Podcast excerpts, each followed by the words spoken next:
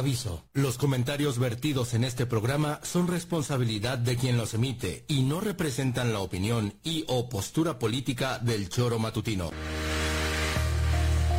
Quédate con nosotros que ya comienza el choro matutino.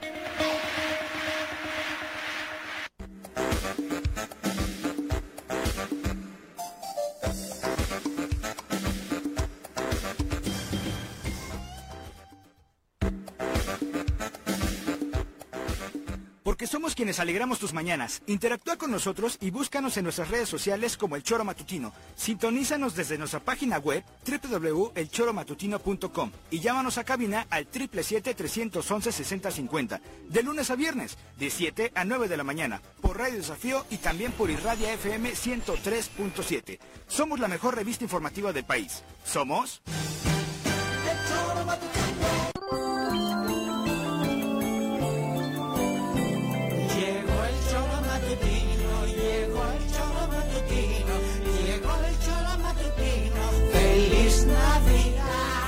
Hijos míos, que no se pronuncia feliz Navidad, que entre más feliz Navidad lo digas feliz, más feliz será. Llegó. ¿Y tú, Juanjo? Para. Ahora, venga. Llegó el choro matutino,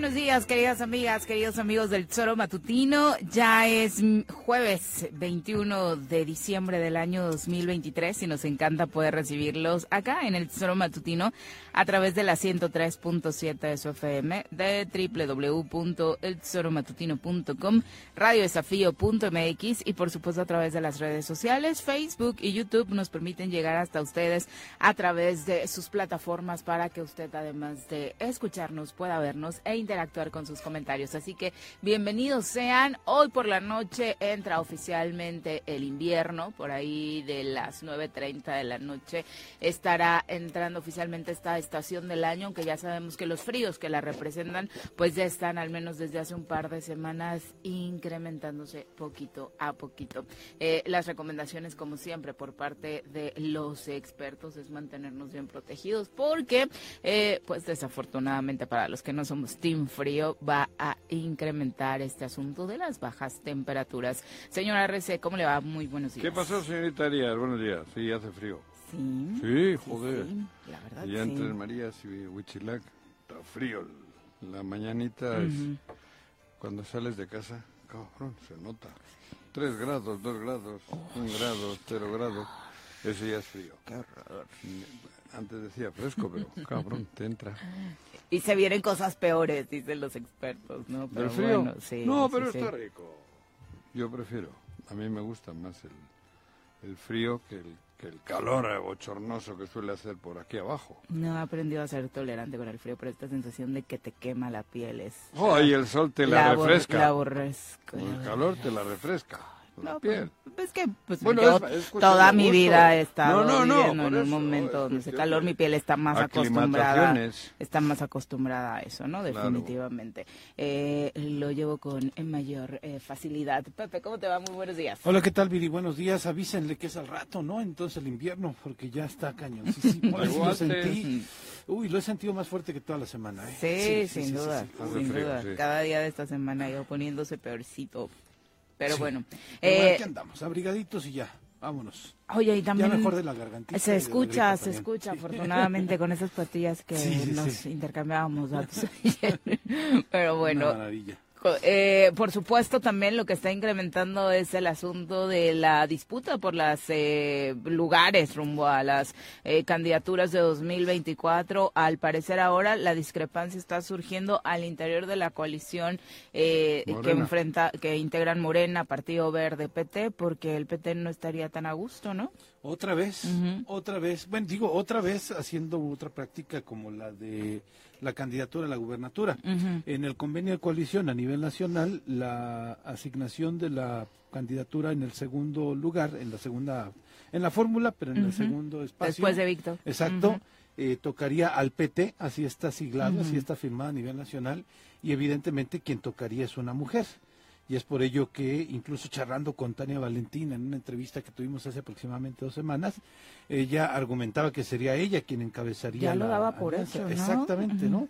Y el día de ayer surgió ya el rumor fuerte, ¿Pero es rumor o es...? eh, no, con datos este muy, muy, muy, muy concretos, ¿Ah, con sí? gentes, fuentes muy oficiales, incluyéndola ella, que están el gobernador boicoteándola también, o sea, Vetándola, haciéndole el ¿no? derecho de ¿Este güey? Sí, para que veas que el gobernador todavía pesa en Morena, ¿eh? Por eso. Y pesa Ah, bien. no, aquí claro, con Mario Sí, Delgado, pues sí. son socios. Bueno, pues no es aquí, es a Ulises. nivel A nivel nacional. Juanjo. Sí, sí, sí. O sea, que tenga esta, que tenga mano para decirle a Con Mario, Mario oye, Delgado. Tania no va. ¿Pero qué ha hecho hasta ahora? Tania- ¿Quién? Si él ha puesto todos. Tania, que además es la que la que gana la encuesta también. Pero ¿y como- quién había ganado la encuesta? Y que aparte sale mejor posicionada que la misma Sandra en la de Exactamente. Bueno, mejor ¿no? que Sandra salgo yo. Bueno, cabrón. pero fue un engañito ese que nos dieron de encuesta y hasta ahí en ese Pero es un engaño, por eso les- si todos los días hablamos de lo mismo, yo no sé qué les trae.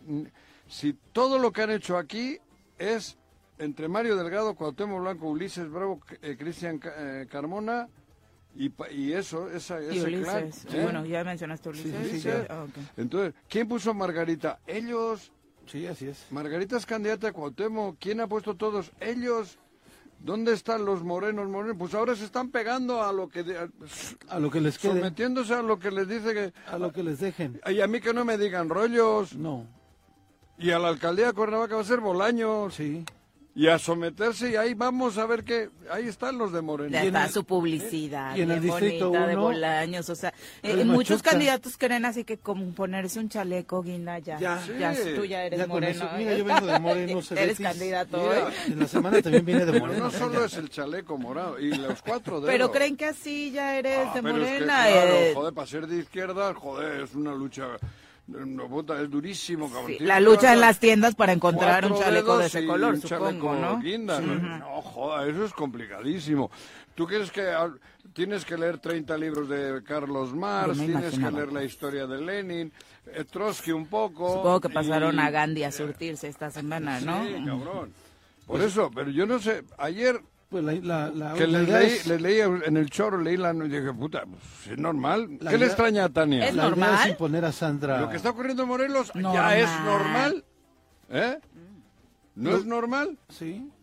¿No fue sí. gravísimo tumbarle a Lucy de Morena? Eso Grave, es- sí. Pero eso fue terrible. Aunque me digan que lo que quieran decir los morenos y morenas de verdad, eso no tenían que haber tolerado, no tenían que haber permitido. Ah, pero ahora nos pegamos a la que dijo el Cuauhtémoc. Vamos todos con Margarita. Está bien, cabrón. Pero luego no me digan a mí, no me lloren y no me digan que no se les, eh, que, que no se dieron cuenta, ¿eh?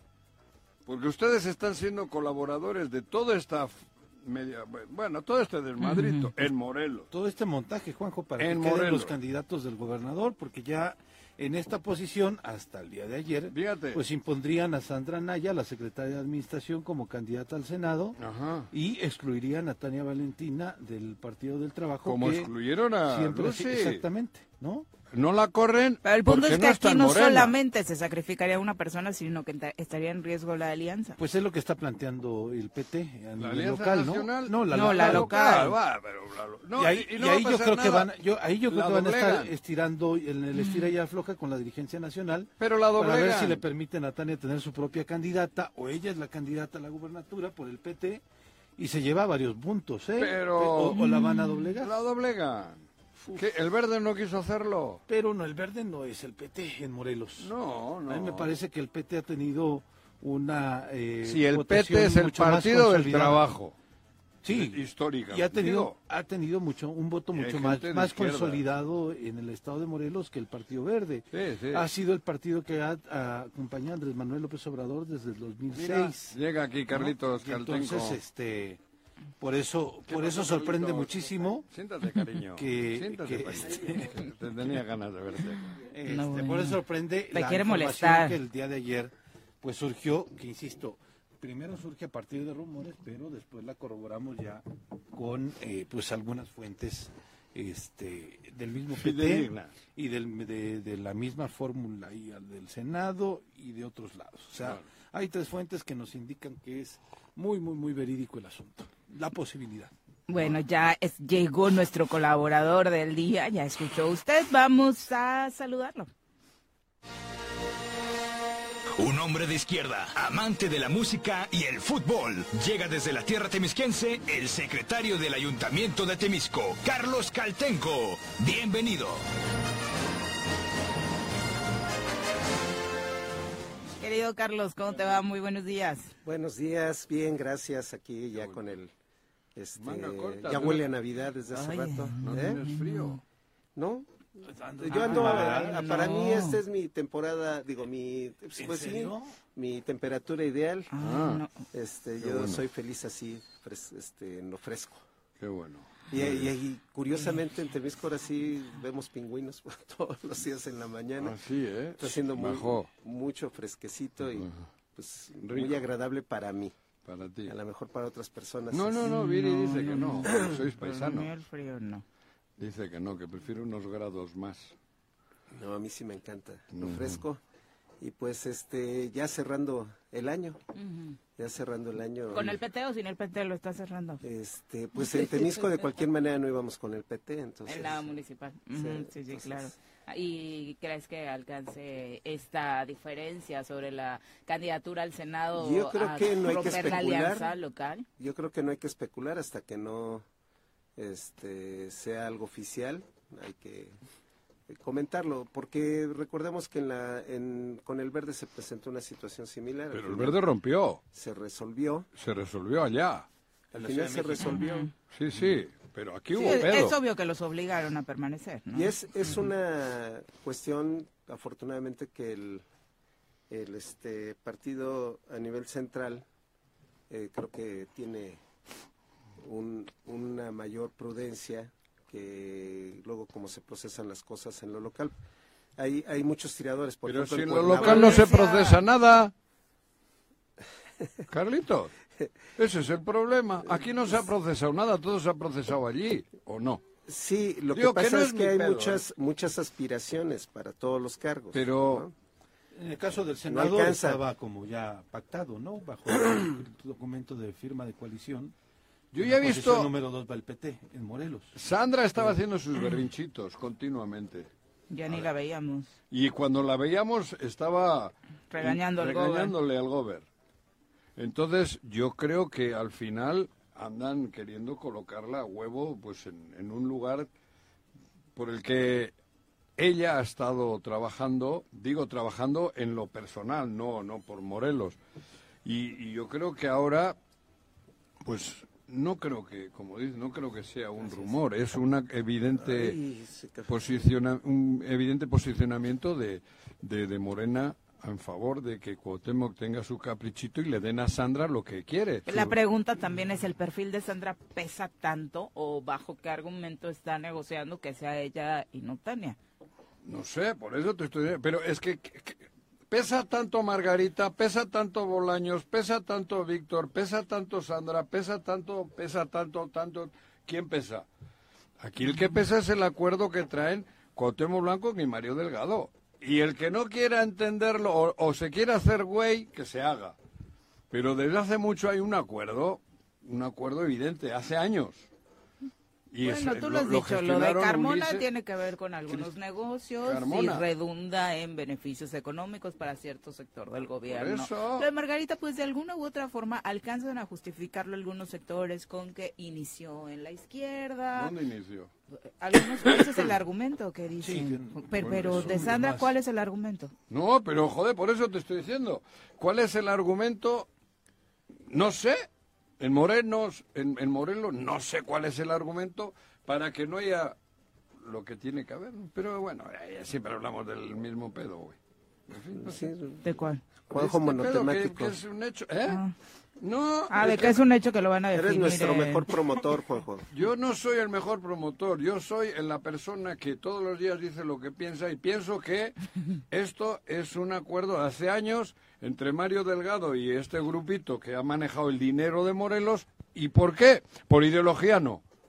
¿Qué, otra fa- ¿Qué otro factor hay? Que dije que mueven estos dinero. A ver, Fíjate que curiosamente en esta época, bueno, en lo, esta época lo electoral, real y lo formal ajá, es que hasta eh, el próximo 26, ¿qué día es? Es martes 26, se van a dar a conocer los registros, o bueno, quiénes van a encabezar los distritos, eh, la coordinación para los distritos y federales y, y en este y el- las posiciones para el Senado hasta el 26. ayer ya dieron Ahorita no algunas nada. posiciones para el Senado. De, de 11 ¿Quién las estados. dio? o- El partido Morena. Para 11 ¿En dónde? estados. En- Bueno, Carlos, ¿en, En serio? 11 estados. En 11 estados, por eso, ya dieron pero unos. Morelos hasta el 26. Sí, exactamente. Lo real es que ayer a Tania Valentina le dijeron que estaba vetada por el gobernador. Eso es lo real. Lo real es que me confirman que efectivamente están subiendo a Sandra Naya, a pesar de que quedó en tercer lugar en las últimas tres finalistas para esa fórmula. Y eso no me lo dice Tania Valentina, me lo dice gente de Morena. Eso es lo real. Digo, perdón, que no, no sean oficiales, pues no son oficiales. Como lo real con Lucía Mesa se decía dos días antes que, la iban, a excluir, que la iban a excluir de, la, de la coalición y la excluyeron. A mí me parece, y, y- yo decir, lo curioso es que últimamente con quien más he platicado ha sido con la gente de Morena, con gente de izquierda que nos conocemos de hace mucho tiempo, que antes no me hablaban porque yo era gente de Graco y estuve en el gobierno. Ya no ese. eres gente de Greco. Pues yo creo que ya no, mm. ya me ven como menos este, apestadito que antes porque están trayendo mucha gente que ni siquiera es de izquierda, que ni siquiera es de Morena, que ni siquiera tiene esa trayectoria, entonces ya El- no soy tan el apestadito. Pero- que no. No sé si mandé. ¿Erubiel que no? Ah, no, no, no. A bueno. nivel local. A nivel local, Pero te Erubiel digo. siempre ha estado. Y entonces sí, yo ya veo una molestia pueblo. manifiesta de mucha gente morena con trayectoria, con trayectoria de izquierda, fundadores del partido Morena, gente que ha trabajado con Andrés Manuel López Obrador desde el 2006, un poco antes. También o sea, los otros. que, pero que sí ya están molestos. Estaban Juanjo. trabajando, pero en contra. Ah, Pero bueno, trabajaron. en contra. Pero que sí ya están molestos por estas decisiones. Yo lo que les he Ah, preguntado no le creas a nadie, pues, ¿qué güey. van a hacer, no? ¿Qué van a estar ¿No crees en molestos? una molestia Están real? esperando Yo sí todos creo que hay una molestia Que no, joder. De, de- a varias Que bases no. de lo que están haciendo con Que no está molesto nadie, se la come. No, no, no, yo sí creo con arroz y con frijoles. ¿no? Y esto, pues... este, Todo lo que les están imponiendo, hombre. Que sí, joder. Y luego ahí salen en la fotito. En la fotito. Todos en la fotito. Hombre, cabrón. No, hombre. ¿Qué? Dime. Yo, yo le he dicho Cabrón. a Juanjo que se, impo- se involucre más, que ¿En incluso qué? ya ahora que tiene la nacionalidad, La que es candidatura. mexicano, que pueda para mí, la pelearla, nación- el papel no me ha cambiado de lo más pero mínimo. Pues todo, 40 años llevo aquí. no sé cuáles serían los huevos al gusto de Juanjo. No, los huevos al gusto de Juanjo, ninguno. Yo tengo los míos. No necesito otros. No, claro, es que usted, ¿qué quieres? Que diga lo que, lo que todo el No. mundo sabe que no. A ver, entonces, joder, yo, yo todos los días repito. No, lo yo mismo, yo creo que no se puede ser agenda de, de una diferencia que se pueda dar en la coalición. Ah, bueno, va, Diferencias no, no, hay muchas. Sí, claro. Bolaños. Del otro lado hay A ver, diferencias. A ver, a ver, a ver. Bolaños No te puesto veo una chinga. a- exacerbando esas diferencias. Pero tú, a ver, eh, di- No te veo exacerbando esas ¿qué diferencias. diferencias? ¿De dónde? De, del lado del, ¿cómo se llama? A mí el cosa? otro lado, a mí el otro lado, ¿qué me importa, Carlitos? A mí qué me importa la trinchera de enfrente. Yo estoy hablando de la trinchera donde yo he vivido 67 pareciera que años, posicionas güey. eso No, no, no. Eh, eh, a mí lo que me jode que en la trinchera que yo he estado 67 años, ahora están, se han saltado de allá para acá. Y ahora resulta que los de acá nos tenemos que callar y decir que qué bueno, cabrón. Hombre, no me jodas.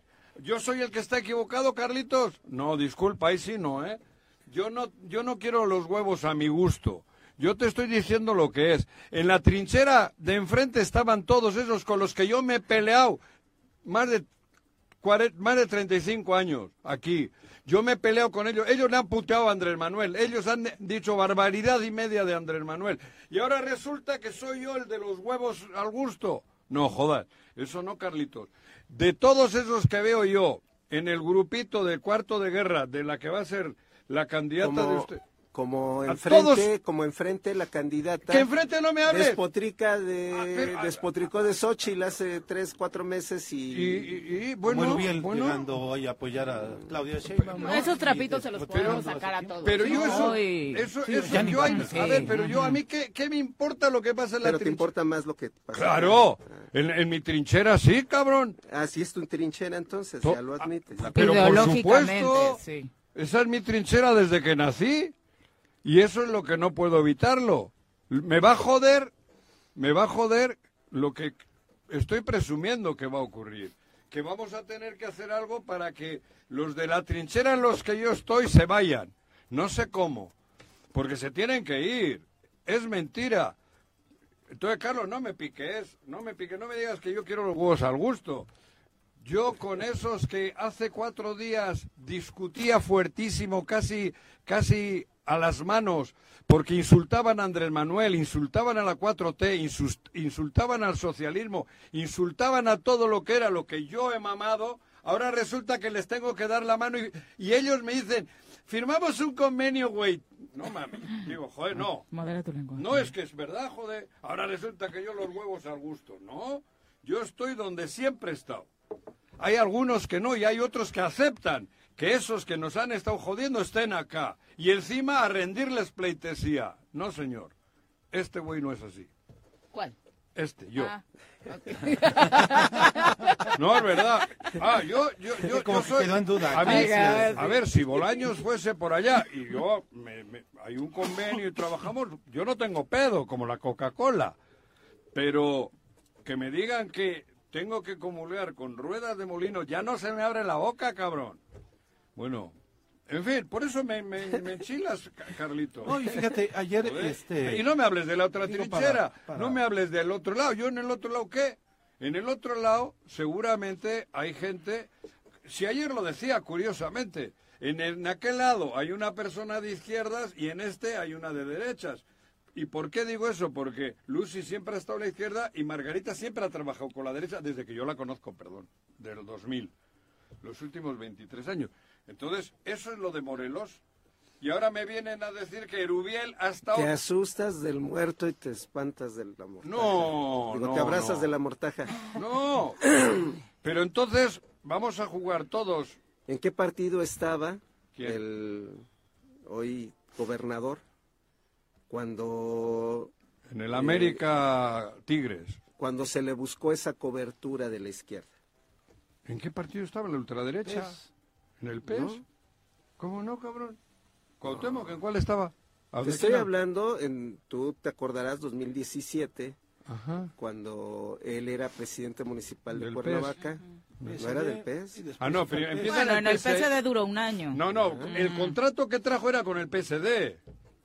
Cuando pero en vino de... 2017 ya estaba Ya era en del el PES. Cuando la negociación para la Sí, gobernación. sí, esa, seguro. ¿Y tú y yo lo apoyamos?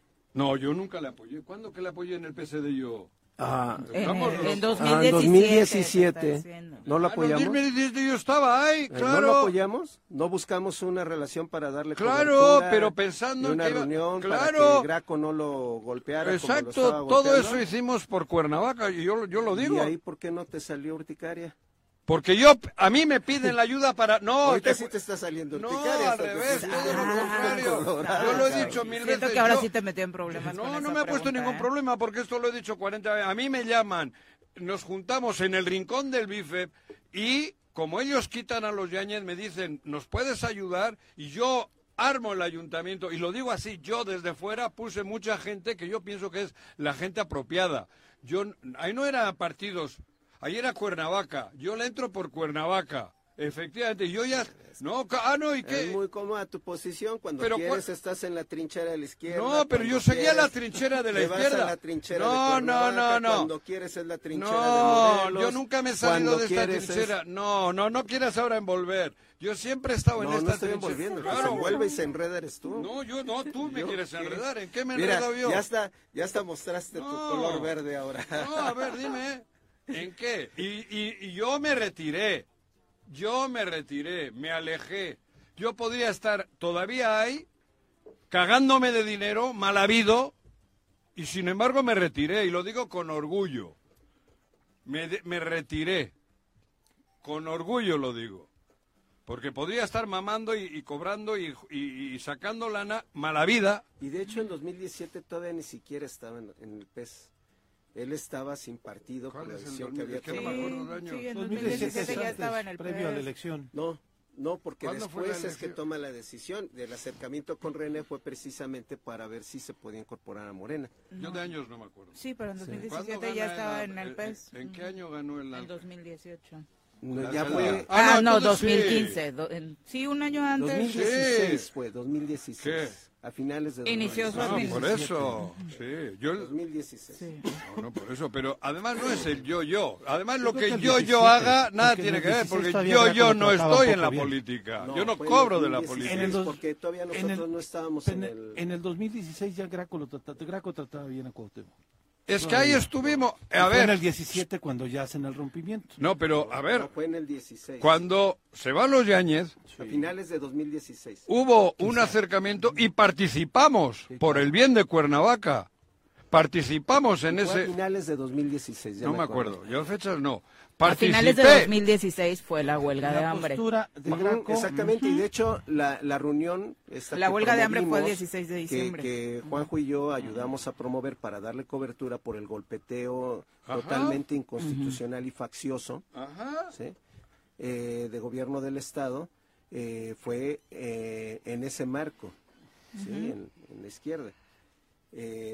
Te di- eso es, es real. Todavía no estaba en el PES, el, el brinco al Hasta da 2017. 2017. Ujú, es correcto. Bueno, yo nada más para, para comentar el, tema de, de, de Tania y, Y la cerrarlo. huelga, perdón, la huelga de hambre se da este, Cuando toman la como dos alcaldía. o tres semanas después de esa eso reunión. fue cuando... Cuando tomaron la alcaldía. Fue Rodrigo Galloso. El que- ayuntamiento. Por eso, no, pero fue Rodrigo Galloso el que toma la policía de Morelos, porque a mí me lo dijo Capela así. Juanjo, no puedo hacer nada. Cuando me amenaza a mí, porque me amenazó él a mí, me dijo Capela, no puedo hacer nada. Él tiene el control de la policía de Cuernavaca. Y ese lunes Capela renuncia. Esto fue un fin de semana. Sí, recuerdo perfectamente. Pero fue Rodrigo Galloso el que hizo todo ese montaje teniéndole el control de la policía de, de Cuernavaca, bajo el mando único. Que Capela me dijo, eh, Capela estaba en, eh, en Jardines de México, me acuerdo, y le hablo, oye, güey, tengo un pedo, saca a tu familia y vete a un hotel porque está loco, me dijo. ¿En el jardín italiano? o- No es sé que cuál. estaba totalmente. Me dijo, está de- loco, de yo no puedo hacer nada, no tengo el control. Y yo te recomiendo que saques a tu familia y la metas a un hotel, cosa que hice.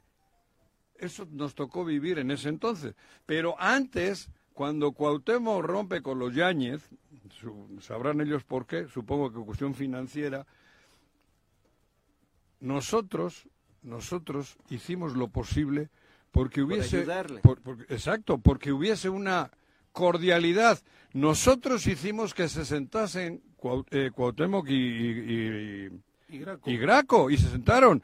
Y se sentaron en la oficina y se sentaron en Casa Hidalgo, me acuerdo perfectamente. Hubo, hubo tales Y acuerdos. que Rodrigo fue, ahí el que inturbió todo fue Rodrigo. el que, ahí el hubo que nos hizo daño acuerdos fue que hasta lo querían güey. hacer candidato del PRD a Cuauhtémoc Blanco en algún momento. Bueno, Sí, sí. Yo lo senté con Capela en México, Sanz, Capela, Cuauhtémoc y yo.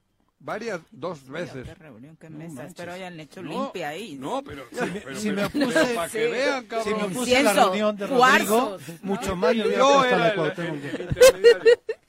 yo era el intermediario. Como perredista, si me opuse a la candidatura de Rodrigo, mucho más me hubiera puesto a la de Cuauhtémoc.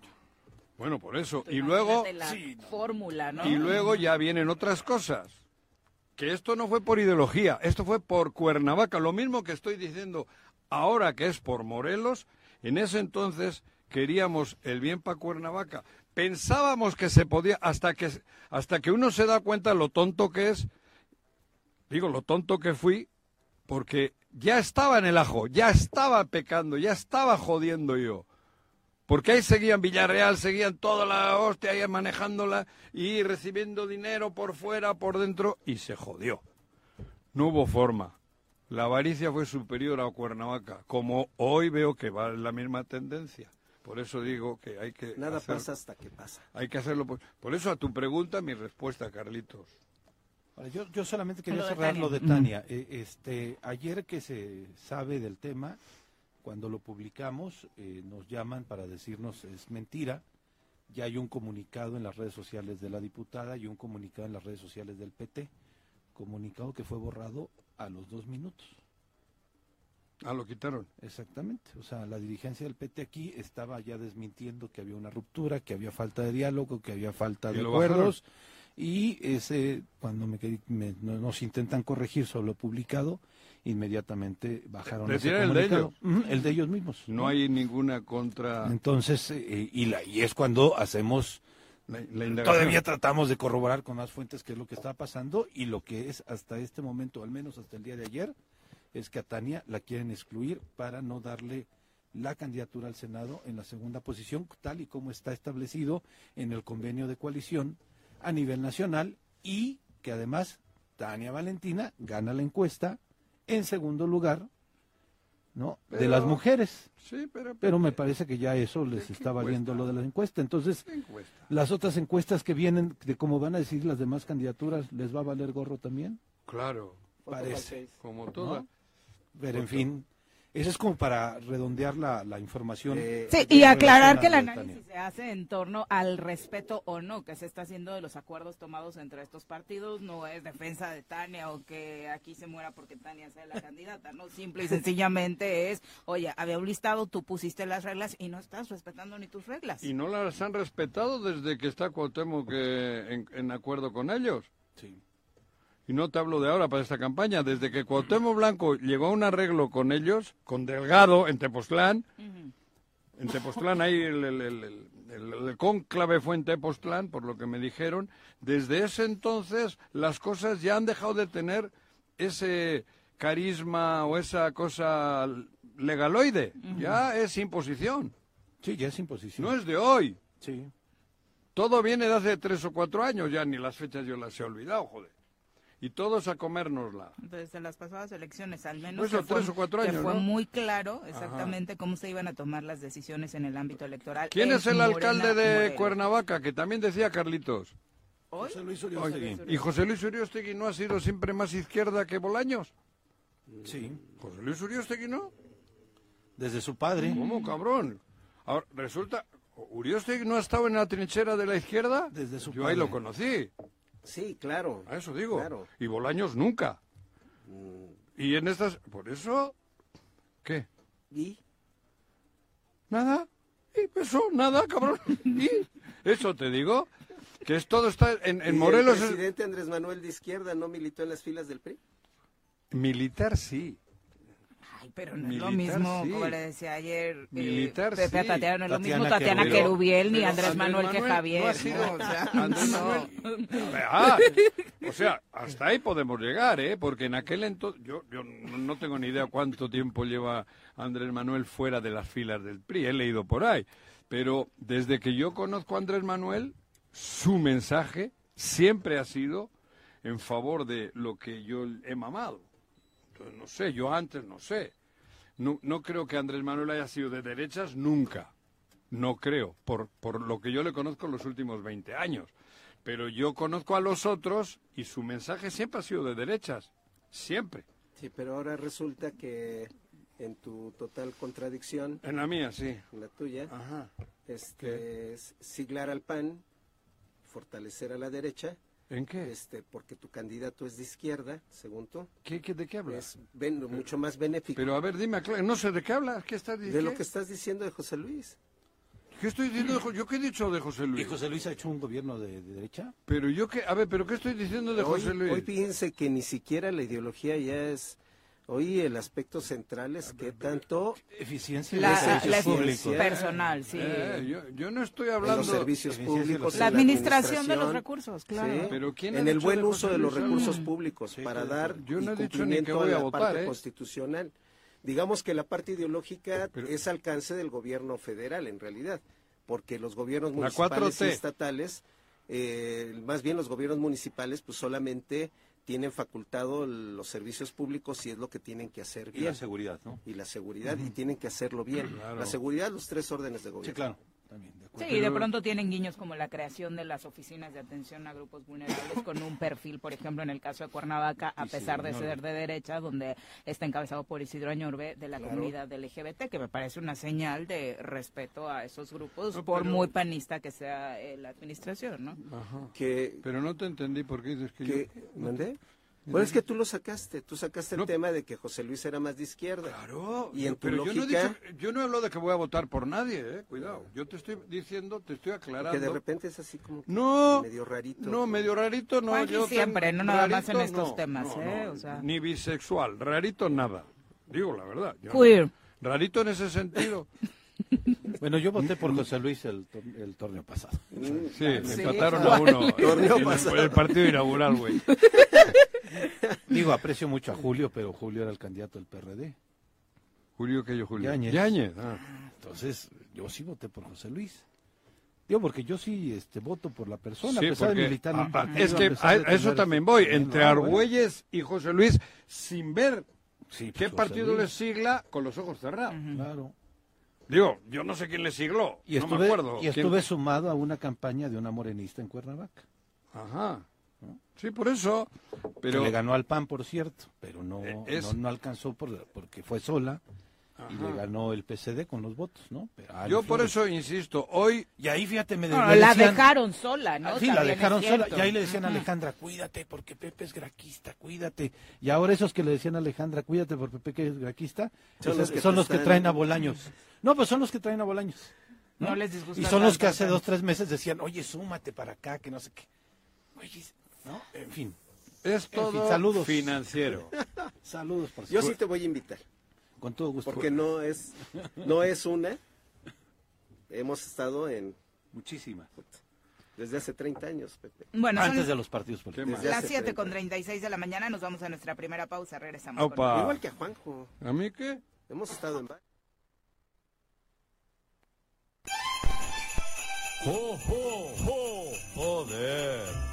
Ya es diciembre y el equipo del Choro te desea felices fiestas.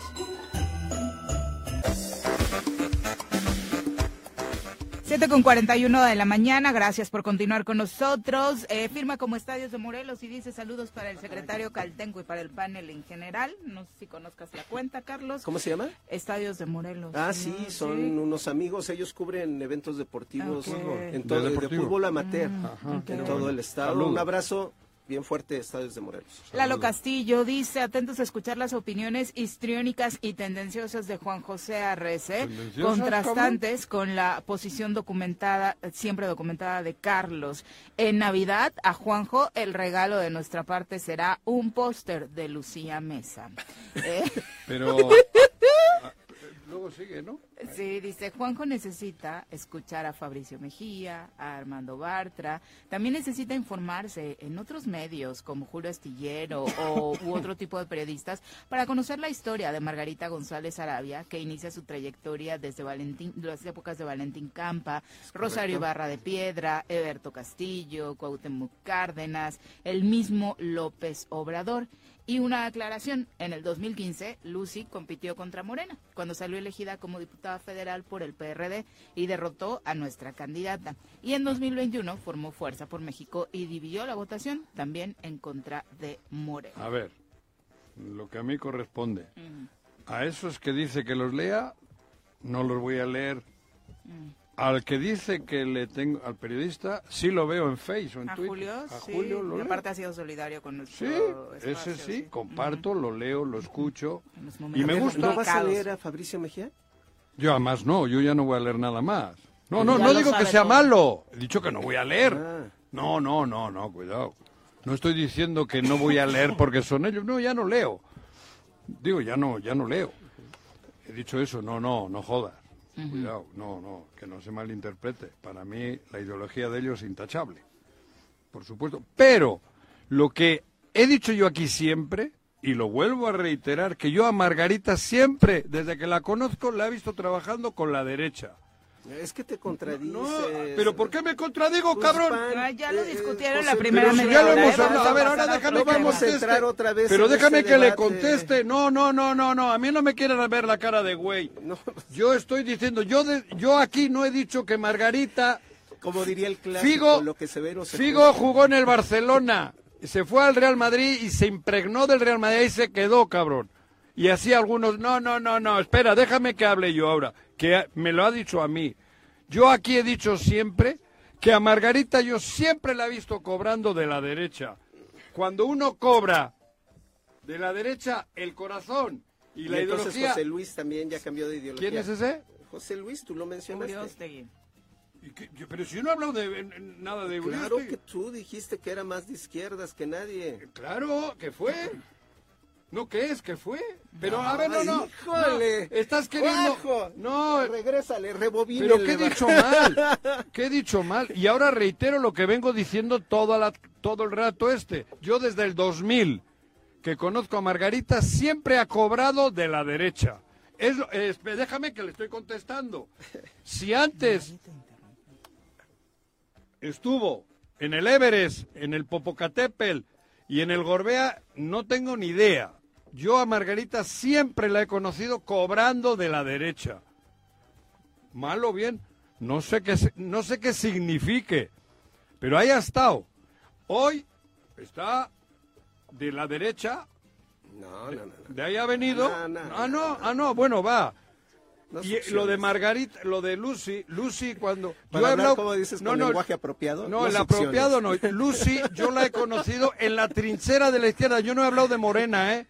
He dicho en la trinchera, porque ser del PT es de izquierda y el PT no es Morena. Y- Sí, No, pero no, no, por construir eso. desde la izquierda. conteste al señor este que me ha dicho eso. Lalo Castillo. A Lalo. Yo no he dicho que Lucy haya sido morena, yo he dicho de Pero- la trinchera de la izquierda. Lalo Y yo Castillo, nunca he mira, dicho ve, nada más- nada más que no bien haya estado informado en el está Lalo Castillo. pero yo la he conocido cobrando de la derecha que la- que y chambeando informado. con la derecha. Nah, a mí no me quieran ya, cambiar ya, mi ya, rollo. ya, ya. Ah, no, ya, ya no. Que tú, tú eres muy vivito igual que el que me escribió. Ves a Los que en esta coyuntura se están yendo a la derecha como los verdaderos de izquierda. No, ah, pero si yo- válgame Dios. ¿Cómo? Sí, ¿A qué te refieres? eso. A, a a. Lucy no se fue, a Lucy la echaron.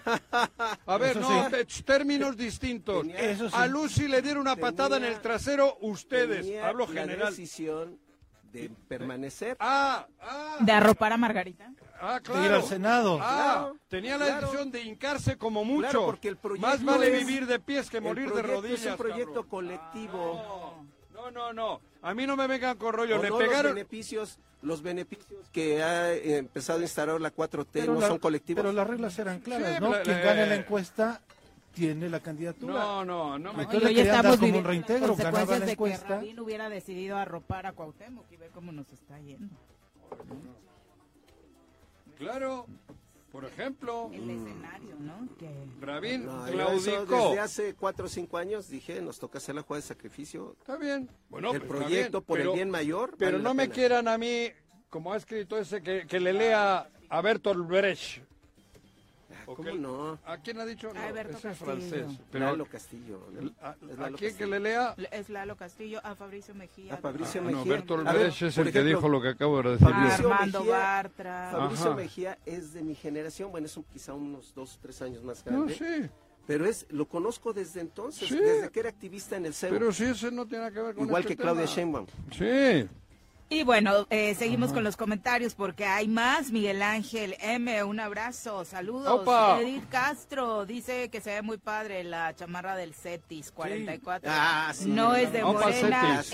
es del Cetis. Cetis. Eh, para No, que no haya confusiones. Además le tengo envidia de la buena porque esas son las chamarras que Están yo usaba padrísimas. cuando iba al Politécnico. Sí, Ah, del claro, mismo es el color. El mismo color, el mismo estilo. Muy deportiva, ¿no? Muy de americano, así, ¿no? Exactamente, Sí, es la clásica chamarra de americano. Y nos la regalaron los amigos del CETIS. Es muy bueno. característica de cuando estás en la universidad. Y de la la- prepa. del, del americano estudiantil, y eso veo Sí, yo claro. por ahí en imágenes, ¿no? Eh? Edith Castro, bueno, hoy todo el mundo está ahí enojado contigo, dice Edith. Ay, yo me acuerdo cuando Juanjo se enojó conmigo porque le tiraba a Cuauhtémoc cuando era alcalde. Y me- Claro, me porque bloqueó. estaba con Rodrigo Galloso. no, de no, todos recuerda, eh, Edith, recuerda que tú estabas con Rodrigo Galloso. El pedo era con Rodrigo Galloso, querida. No, no, que es lo que acabo de describir hace ratito. Tú estabas con Rodrigo Galloso. Eso muestra que la Edith- ideológica de Juanjo No sé, se orienta Y, de y acuerdo a discutimos sus tú y y yo en una tribuna un día, Te precisamente. pones a pelear con la gente en la tribuna. Ella me José? dijo, me Ay, dijo, no, y fue defender, ella, Rodrigo Galloso, yo, le- el pedo fue ahí, claro, exactamente, eso ya lo narré hace ratito. Edith, tú estabas con Rodrigo Galloso. Qué oso. Ajá. No le hablen a Juanji cuando lo ven en la calle porque se pone a pelear. Claro. No, yo sí, yo sí, repelo. repelo la Jesús agresión. Gonzaga dice, cada vez que escucho a su invitado, creo que es con menos autocrítica. Y eso que es morelense y está viendo lo que nos sucede. ¿O será que no ve? ¿O son cuestiones personales eh, las que lo hacen opinar? No, discúlpame, tengo, este, ah, por cierto, el próximo año cumplo 40 años en la izquierda. Ah, yo, yo dije, te estás quitando los años. No, cabrón. 40 años. y hasta la fecha nunca he ocupado un cargo de elección popular. Ni me he interesado, ni, me desvivo, Ni Margarita. ni me de- desvivo. No, no es, no es vivir de la política mi proyecto. Luis Alanís dice, saludos para todos. Creo que con el corrupto del gobernador que tenemos metido en Morena, la tiene perdida. No, dicen no mentir y Cuauhtémoc nos miente. No engañar y nos engaña. No robar y estamos Bu. viendo que roba a manos llenas. Y viene Margarita a tapar ese cochinero que está dejando Cuauhtémoc y seguramente para convertirlo en la misma corrupción. Es una pena No. lo que estamos viviendo en Morelos. O sea, sí, yo no meto las manos por, por eh, el gobernador. Creo que es muy evidente los resultados del trabajo en general. Claro. Pero este no no es el caso del equipo estatal que se está construyendo para para esta nueva etapa de la 4T en ¿Qué Morelos. equipo estatal? El equipo estatal, ¿Cuál es ese? ese, hay muchos cuadros. ¿Ah, sí? Sí. Bolaños, Víctor Sánchez Trujillo. Bolaño es, es, es uno de los Este, registrados para ¿cómo la candidatura de No, no, te voy a dar la... No, es que yo me estoy acordando de la foto que vi. No, pues del otro lado están bien No, preciosas. que, que no me hables, es que es te que vas digo, al otro lado. yo digo, no estoy en el otro bueno. lado. Yo estoy en este. No, a mí no me no hables del creo. otro lado. Yo te digo la Llevas foto del grupo, del equipo ese que estáis armando. ¿Quiénes 50 estaban en la foto? Recuérdenme. Arturo lado, Contreras. ¿Quién es aquel? Víctor Sánchez Trujillo, eh, Ay, Luis una- Machuca. Carlos ejemplo, Pérez de no, no, no. Coparmex, En todos, Vique, en todos los anuncios que hace ¿Y quién Claudia? Digo, cuando- en todos los el gato. El en gato. todos, en todos las- está- los eventos en donde donde Víctor Claudia Sánchez Trujillo, bien. en todos los eventos donde Punto. Una paella que la mejor que he probado en mi vida. La negra. Ah, La negra. en todos los eventos donde La de- Claudia se presenta Ah, en los estados, aunque no te guste, ¿Qué? muestra las incorporaciones que vienen de otros Claro, frentes. Uriel y esto, sí. Claro. Y Sí, me claro. encanta, me emociona. Claro, pues, y aunque no te guste. No, pero que sí me gusta. Joder, estoy feliz. ¿Erubiel? El- el Erubiel, hostia. ¿Quiénes se unieron ayer a ti? Murat. Murat, puta cabrón. Murat. Abelardo Maya dice la verdad, yo únicamente les digo que veo políticos brincando como chapulines de partido en partido cada que hay elecciones y ustedes los acaban de mencionar, Bolaños, José Luis, Lucy, la verdad es que desmotiva eh, rumbo al proceso electoral. En eso ¿no? sí coincido, creo que hay que fijarse en la congruencia y hay que eh, identificar a la gente que ha sido congruente. Arnaldo Pues Pozas, entonces- profe, saludos. entonces, Sandra. No. Sandra ha sido congruente toda su vida. No. ¿Cómo no? No Hasta ahora ¿Te estás congruente. fijando- La incongruente te es estás ahora. fijando en ella? No, ¿Te estás es que Sandra ha sido congruente, siempre ha estado en tía Licha. ¿Te estás fijando en ella? Ahora deja tía Licha y está, va a ser senadora, güey. Esto es impecable, güey. Tania. Tania, es Tania, congruente. tan- sí, le hacen mocos. izquierda. Siempre ha estado en la Y le izquierda. hacen Siempre. mocos.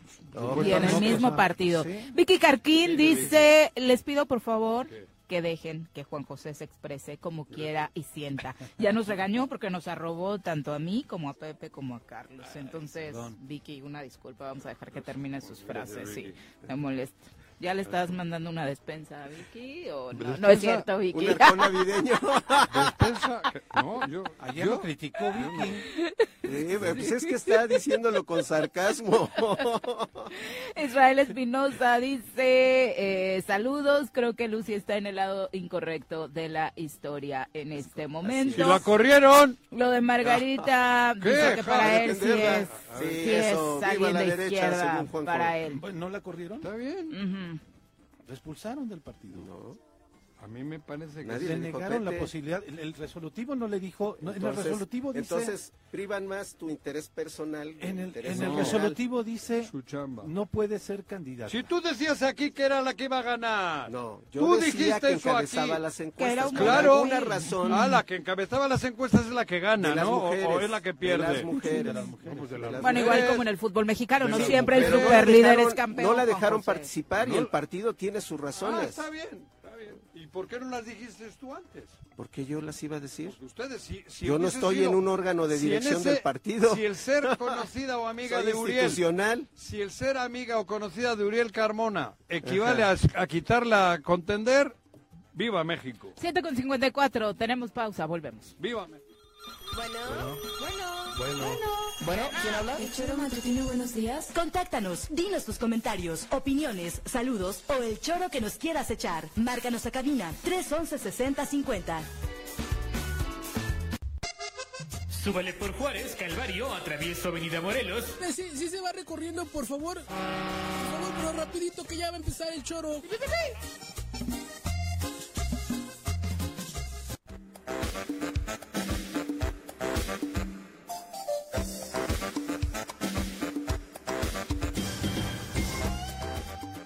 Siete con 57 de la mañana, gracias por continuar con nosotros. Saludamos con muchísimo gusto a través de la línea telefónica a Mireya Gali, consejera presidenta del INPEPAC, a quien recibimos con muchísimo gusto, como siempre, en este espacio. Mireya, ¿cómo te va? Muy buenos días. Estamos eh, con Mireya en la línea telefónica. Vamos a tratar de corroborar que se mantiene ahí para platicar de esto que se firmó, por ejemplo, con la Fiscalía eh, General del Estado de Morelos, un convenio de blindaje electoral, precisamente para que bueno, de entrada el asunto de la seguridad eh, esté garantizada y se realicen las acciones pertinentes para inhibir delitos electorales. Mira, ya te saludamos. Buenos días. Hola, buenos días, Viri, Juanjo, Pepe. ¿Cómo están? Muy bien, gracias. Bien, También Carlos Carlos, Caltenco saludos. aquí en, en cabina acompañándonos Caltenco. hoy en los buen comentarios. Eh, Mireya, cuéntanos detalles de este blindaje electoral firmado con la Fiscalía del Estado de Morelos. Sí, fíjate que eh, es un convenio que, bueno, siempre nos da mucho gusto firmar y llevar a cabo porque es una manera de, pues, este, establecer esos lazos, esa, esa vinculación entre las diferentes instituciones en un proceso, en un proceso que es muy importante para el país, ¿no? Es relevante y bueno, pues a través de la Fiscalía y sobre todo del área de eh, la, la Fiscalía de Delitos Electorales que está ahí con ellos, bueno, pues sentimos un gran apoyo. Por un lado, pues en esa, en esa Fiscalía está la gente especializada que va a tomar los casos en los que, bueno, se esté cometiendo delitos electorales. Y por otro lado, una de las funciones que yo creo que es básica dentro del proceso electoral es que ellos también se encargan de la capacitación de todos los consejeros y consejeras que están ya hoy en día en los eh, en los municipios y en los distritos. Entonces, bueno, ellos van a tener el conocimiento y la sensibilidad en un momento dado de poder identificar un delito electoral. Y en este caso, obviamente, estamos hablando de unas elecciones en las que, por las condiciones que vive el país, no solamente el estado de Morelos, es más que necesario tomar estas medidas. Sí, es importantísimo y bueno, pues nosotros tenemos que ver la posibilidad de blindarnos por todos lados, ¿no?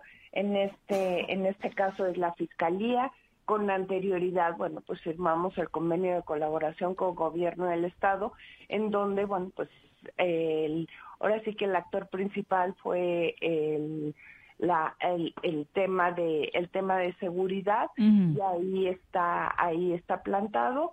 Estamos en contacto con ellos y bueno pues esperemos que para las elecciones pues contar contar con, con su apoyo ya desde antes, ¿no? De las elecciones esperamos contar con ese apoyo, pero sí, sí es un tema evidentemente que nos que nos preocupa, ¿no? Sobre todo porque existe una latente preocupación de que estos asuntos, los de la inseguridad, puedan inhibir que el día de la elección la gente participe. Sí, y yo creo que ese es el tema más importante. O sea, nosotros tenemos que darle todas las garantías y toda la seguridad a la ciudadanía para que vaya a emitir su voto. O sea, eso definitivamente es lo toral en que la, elección. Mire, ya para que la gente pueda incluso coadyuvar a identificar cuáles serían los delitos electorales más recurrentes que se han presentado aquí en Morelos y que la gente pudiera identificar con facilidad. ¿Nos escuchás, Mireya? ¿Sí nos escuchaste? Sí, sí. Aquí, aquí, aquí, aquí te tengo, ¿no?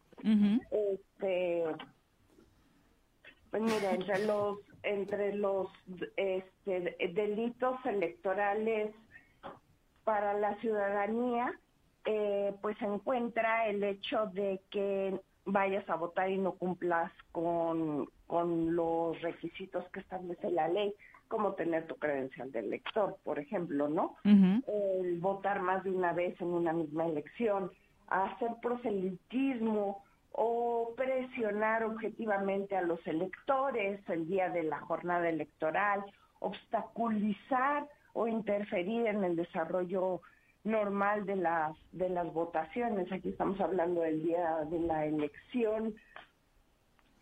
Otros ejemplos que te que te puedo dar y que definitivamente tendríamos que tener eh, presentes todos, ¿no?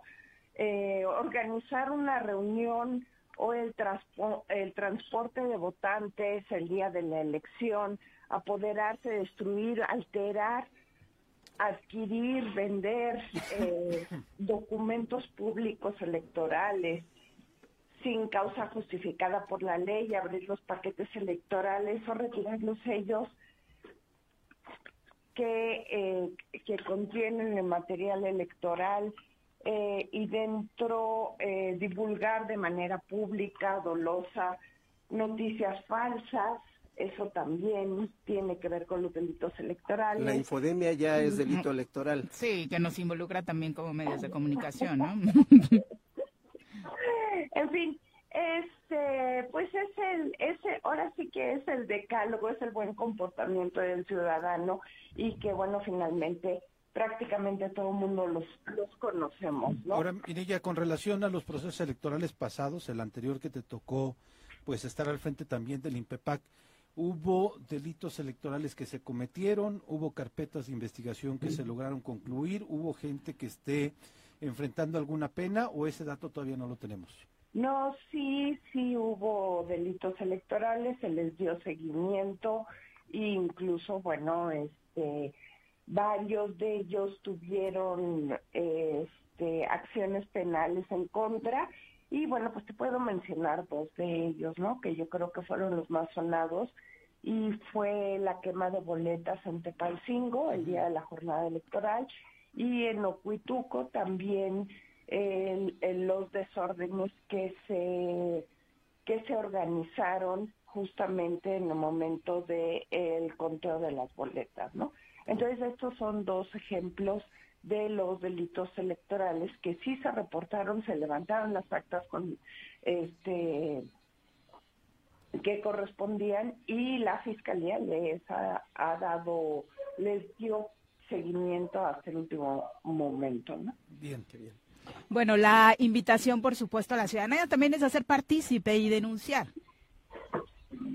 Por supuesto, por supuesto. En las elecciones creo que todos, todos jugamos un papel importante y en particular en estas elecciones de verdad la ciudadanía va a ser clave como observador, como partícipe en las votaciones y bueno, al final del día como redactor de todas las experiencias vividas a lo largo del jornada.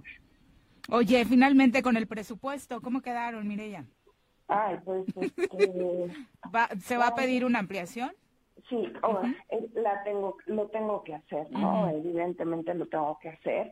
estamos en proceso electoral y hubo un recorte del 40% en la parte operativa, ¿no? Eh, que, Que es un absurdo, ¿no? eh, sí, y además me sorprende, la verdad me sorprende la, la, la actitud y, y, pero bueno, pues sí, sí me pone, sí me pone a trabajar horas extras este, este hecho, sí, sí vamos a pedir la ampliación presupuestal y bueno, pues espero, espero conseguir que me abran las puertas pues para, para ver qué pasó, ¿no? Perfecto, pues muchas gracias por acompañarnos. Muy buenos días. Sale, buenos días y feliz, ¡Feliz Navidad! Feliz Navidad, un abrazo a los cuatro. Felices fiestas. Felicidades. Oye, hablando de presupuestos, que bueno, no tiene nada que ver con lo del presupuesto del año que viene, sino con lo de la universidad. Ayer platicábamos con el líder del sindicato de trabajadores Mario. independientes, sí, y menciona que la primera acción que tienen pensado hacer es mañana un plantón en el Zócalo de Cuernavaca. Mira. Y si no este, hay la lana, la respuesta para que puedan cubrir su aguinaldo, el sábado estarían saliendo a bloquear plazas comerciales, hablamos de veranda, galerías, demás, e incluso los accesos a- al estado de Morelos. La situación Esto puede es porque complicarse la, la universidad no tiene para el para pagar el aguinaldo y la federación no ha respondido sí, no o algo así. ¿no? Entonces, Ni la fede- este, federación ni el ni el delegado Estado. que tiene sí, acá ni de la federación, que es el Estado. Sí, sí, sí, ni el estado de Morelos. ¿no? Eh, no es tema también del Congreso local, una ampliación presupuestal de emergencia. Pero alguien se la tendrá que pedir, ¿no? Sí, pero el, el Congreso, Por eh, eso. digamos, eh, la- UAM es una institución de tal envergadura Sí. que no puede de- ser soslayado por, eh, por el Congreso, que es quien tiene la facultad en un momento dado Eso. de decir, a ver, te quito acá, te quito acá, de lo poco que queda, porque estamos a dos semanas de A dos cerrar, semanas, eh, o me- a una a- semana y media. Sí, porque Pero alguien se lo tendrá que días. decir, ¿no? lo que dice Sí, Mario es que pero me refiero a que a que serían los que tendrían alguna posibilidad en cuanto tanto la facultad como los Pero recursos. ¿quién les manda el presupuesto? también No- no- el que manda la lana normalmente ha sido la federación. Pero eso, pero no, hablando del Congreso local. Al Congreso local, ¿quién le manda el presupuesto? Sí, la federación. El Ejecutivo. sí, el ejecutivo. El Ejecutivo, ¿no? Alguien le tendrá que decir al Congreso local, quita de aquí, pon de allá. Aunque ya no están sesionando, que ese es el tema. No, ya se ¿no? fueron Ya de terminó. Sí. Y lo que la urgencia de que decía el líder sindical Mario Cortés ayer es que tiene que aprobarse y tiene que ejercerse en este año, no puede ser en diciembre por las nuevas este, modificaciones fiscales, Fiscales. que realizaron desde la Federación. Entonces, por eso dicen, o es ahorita ¿O no? O ya o si no. no lo dan en enero, el problema es que van a ejercer el presupuesto del 2024 y el problema va a seguir, va a seguir, va a seguir, sí. ¿no? A pesar de la ampliación presupuestal Pero que es se le por otorgó a la ellos reclaman la segunda parte. No, la- Sí, sí, sí, la la segunda segunda, parte parte la y segunda. la cartucena del aguinaldo. Sí, La segunda parte. ¿Ya han cobrado una parte o ninguna? Sí, ya No. cobraron El- una parte. No. Lo preguntaré, creo que no, ¿eh? No han Ayer cobrado. Dunker nos decía que no. Que no, es cierto, Sí. Por razón. eso Ok. no han cobrado Pero nada. eso sí es grave. Mm.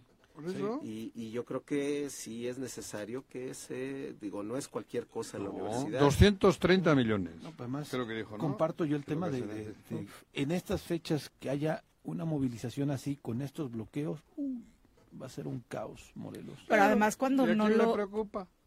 Pues a Pues, nosotros. bueno, al gobernador Si esto es el, mundial, ¿qué es mundial esto? ¿Cuál? Esta, eh, Morelos es el anfitrión. El Ah, anfitrión el del anfitrión mundo. Claro.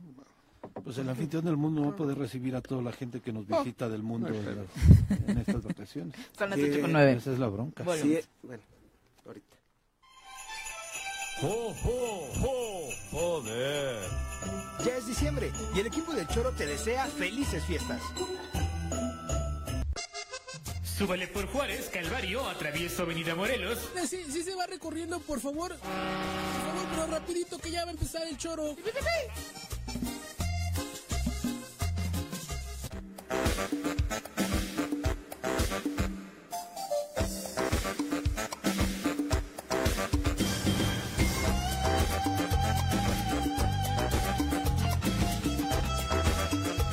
Ocho con 11 de la mañana, gracias por continuar con nosotros. Alfredo Cuellar, muchas gracias. Ya presumiéndonos cómo desde la camita nos está escuchando en YouTube. Qué bonito, Alfredo.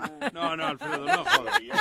No, eso no. De la tele, de la tele, nada más. Sí, Sí, Y mándanos una foto y que te veamos empiernado y ahí sí va a haber bronca, güey. tú sí subías cuando estuviste en tu año sabático.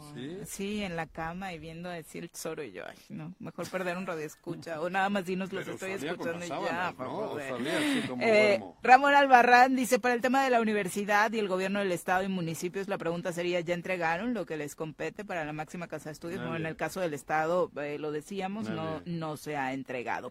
Eh, José Luis Portugal, un abrazo hasta Tepalcingo. Muchas gracias por acompañarnos. Y ahora recibimos con muchísimo gusto en cabina a don Jesús Zabaleta Castro, que hace rato no nos visitaba. Es tiempo de decir la verdad conforme es en sí misma. José María Morelos y Pavón, 1812. Memorias y olvidos. Una mirada a la historia estatal y nacional con Jesús Zabaleta. Jesús, bienvenido, buenos días. Meridiana, buenos días. Coma, Juan José, buenos días. Ay, dile su nombre completo. Coma. Me Juan, gustó. Juan José Dávalos de la Corcuera y Conde de Alba. Verso para que del punto coma. José, coma, Carlos. Coma. Punto y seguido.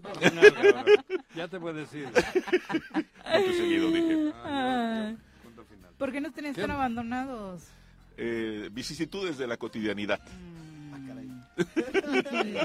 Se puede interpretar de tantas formas. De todas las maneras que se les ocurra. Qué emoción. Eh, Pero- traducido a- al lenguaje actual de los jóvenes, unos pedillos.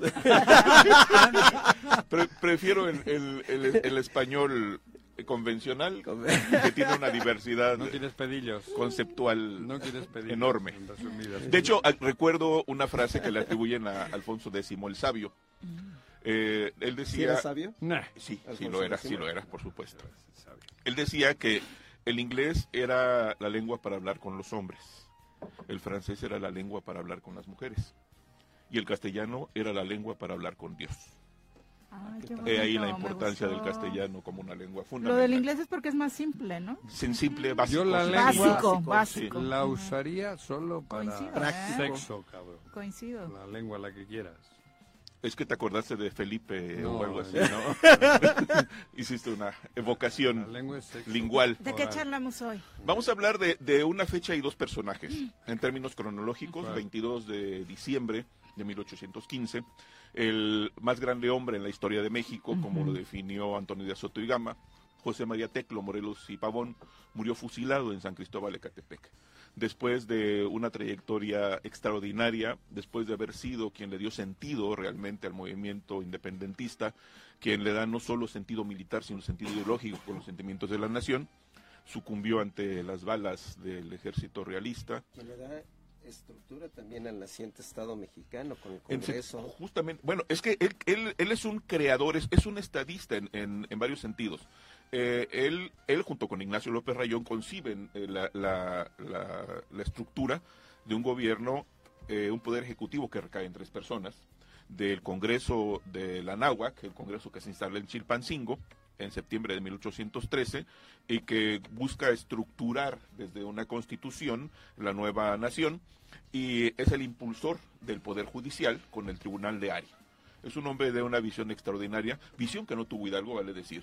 Eh, y de hecho el conflicto se da entre dos creadores de estos, de estos conceptos que uno de ellos, Ignacio López Rayón, después renuncia al movimiento y aún así es perseguido y permanece preso en Cuernavaca eh, tras ser perseguido y acusado de seguir impulsando el movimiento independentista.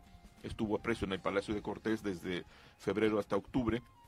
Lo cierto es que Morelos es quien le da sentido militar primero y con el sitio de Cuautla, eh, esa épica eh, permanencia de las fuerzas insurgentes en Cuautla del 19 de febrero al 2 de mayo de 1812, donde sale triunfante después de haber enfrentado a las tropas realistas encabezadas por uno de sus más importantes militares, Félix María Calleja, y después con esta idea de, de los sentimientos de la nación que concibe y presenta ante, ante la estructura eh, parlamentaria que es el, el Congreso de la Ujú. y aquí yo destaco siempre este artículo, que es el artículo 12, que me parece, y, viene, a, cuento por todo lo que estamos viviendo en términos de legalidad y en términos de, pauperación de la sociedad. Dice el artículo 12 que así como la, la ley es superior a todo hombre, las que dicte nuestro Congreso deben ser tales que obliguen a constancia y patriotismo, moderen la opulencia y la indigencia, y de tal suerte se incremente el jornal del pobre que mejore sus costumbres, ahuyentando el robo, la rapiña y el hurto. Es parte de la grandeza conceptual que José María Morelos y Pavón plasmó en los sentimientos de la nación. Y levanta la cabeza ahora. Estaría ah, eh, decepcionado completamente. Nuevamente. De, de hecho, de hecho, desde el momento en que se presume la consumación de la independencia con el arribo de la- del ejército trigarante encabezado por Agustín de Iturbide a la Ciudad de México el 27 de septiembre de 1821 y al otro día, 28 de septiembre, la declaratoria de, de la independencia del, del Imperio Mexicano, eso es la mayor traición a los planteamientos que hicieron los insurgentes.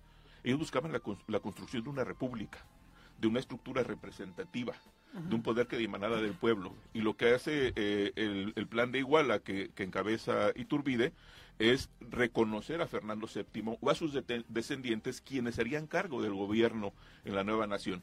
Y de no aceptar, él sería quien se constituiría en la autoridad suprema con una eh, visión de, de una república monárquica. Esto es una traición a lo que plantearon insurgentes como José María Morelos y Pavón, que hoy recordamos eh, en el aniversario de su muerte, el 22 de diciembre de 1815, el más grande hombre en la historia de México. Y el otro personaje es un personaje local, Demetrio Manuel Mazari Puerto. Él, él nació el 22 de diciembre de, de 1891 en Jojutla. Es un personaje poco conocido. Él eh, fue médico homeópata. Eh, su tesis la, este, la dedicó a la influenza. Es un texto interesante, publicado a, eh, a principios del siglo XX. Y él fue un impulsor importante del- de la historia del estado de, de Morelos.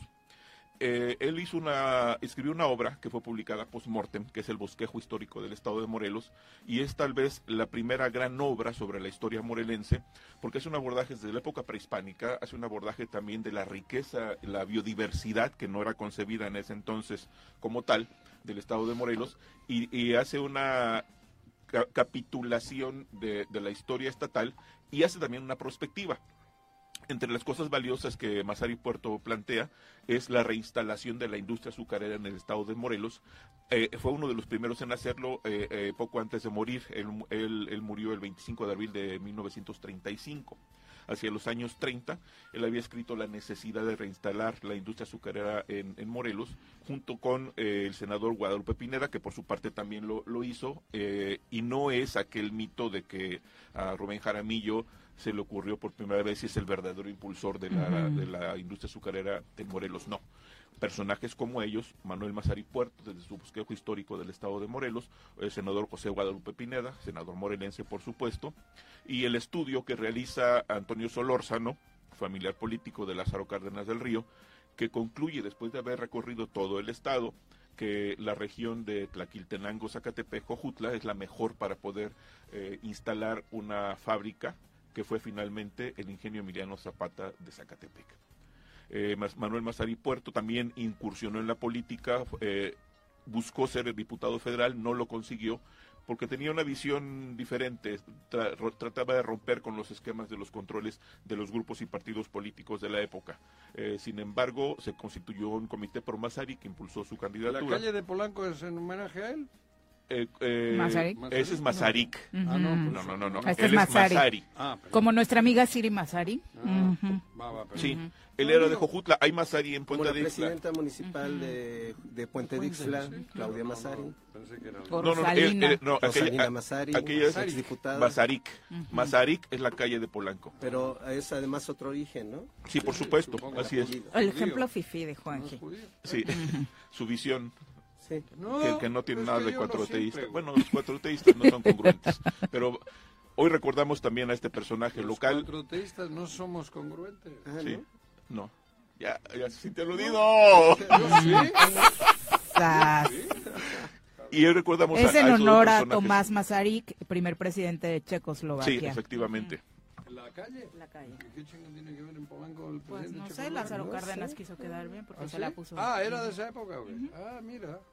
Sí, hoy también recordamos a Manuel, Dem- Demetrio Manuel Mazari Puerto, jojutlense, nacido el 22 de diciembre de 1891.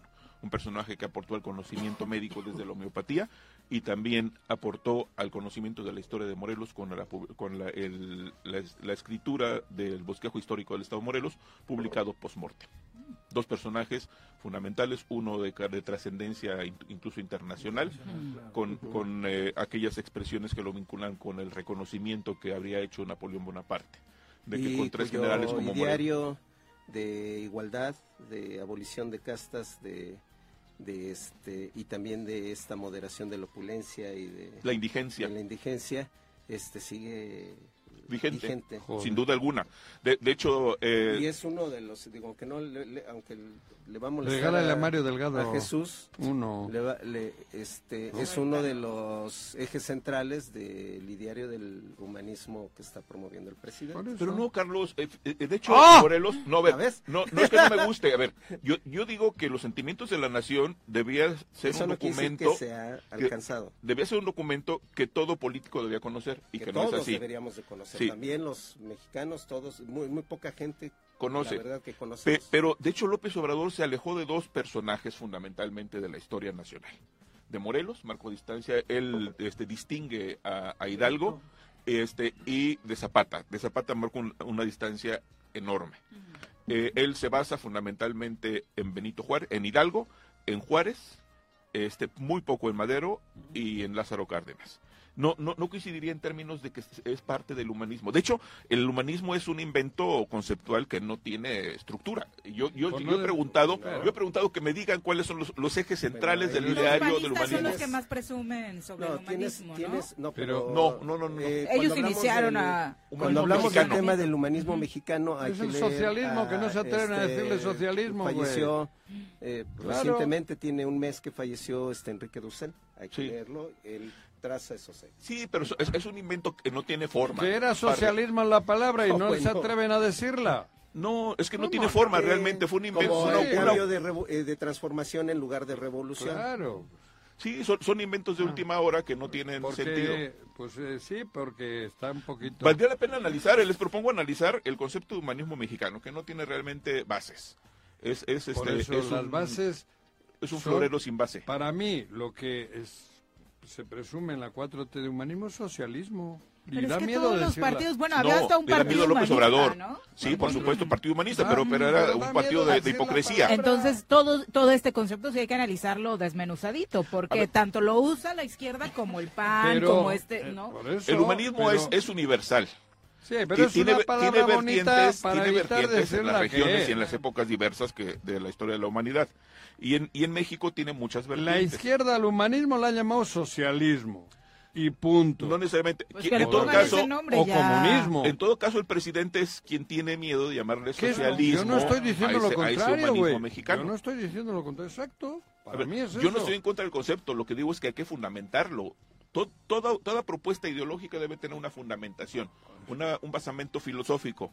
Y este humanismo es, Es una, una ocurrencia, se levantó el señor ese día. Pero y le llamo así. No Decirle humanismo, yo creo que va un poco de lo que dice Viri. Dejas la puerta abierta Para que cualquiera para se que cuelgue cualquiera se cuele. Así es. Son dos grandes constructores de esa idea que después fue enriquecida. Pero... Eh, eh, pero es Enrique Dussel y Pablo Sandoval. Sí, sí, sí, pero te vuelvo a repetir, el dejar la palabra... antes de emitir un juicio de opinión tan tan liviano y ligero. Es que he leído... Como eh, tú lo mismo lo dices. He este, leído ya, ya la, la pro- la propuesta, no tiene sustento. Como la 4T, no hay quien me haya dicho que es la 4T. La 4T es López Obrador, pero no hay un ideario. Hay propuestas de gobierno, hay líneas de acción, pero no tiene un basamento filosófico. La 4T es López Obrador. Es un invento conceptual a la cual se le rinde No, no, veneración. no, has leído entonces. No, he te, voy leído- a, te voy a recomendar unas He lecturas, leído- te las voy a mandar. Lo he leído incluso a él, o sea, las propuestas de él no tienen sentido. Pero, pero hoy está recordamos a dos bien. personajes más importantes que el presidente de la República, que son eh, Demetrio Manuel Mazari Puerto y José María Teclo Morelos y Pavón. Dos personas realmente importantes en la historia Este nacional y estatal. que mencionabas que, que hizo el, el primer personaje de Jojutla, todavía existen. eh, Es una eh, edición agotada. De hecho, hay dos ediciones. Una que hizo la familia eh, en mimeógrafo, este, Órale. impresa en una sola cara. Es un libro grueso, sin ilustraciones, y una edición que hizo ¿En la una cara universidad. solo? Sí. se hizo mimeógrafo y de manera apresurada, y una edición que hizo la Universidad Autónoma del Estado de Morelos en 1986-87, si no me equivoco, con ilustraciones, pero ambas están agotadas. Sí.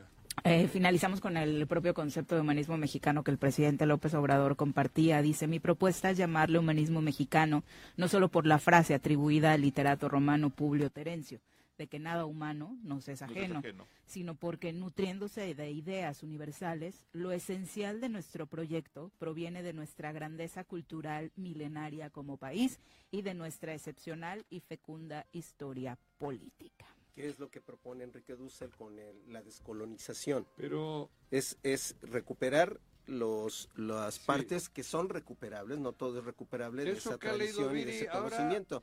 no había que todo, dijo, había güey. ciencia, había ¿eh? No, a ver. Deja tú que lo entiendas, está muy amplia. No dice nada, no dice nada. No, No dice nada. Estoy de acuerdo.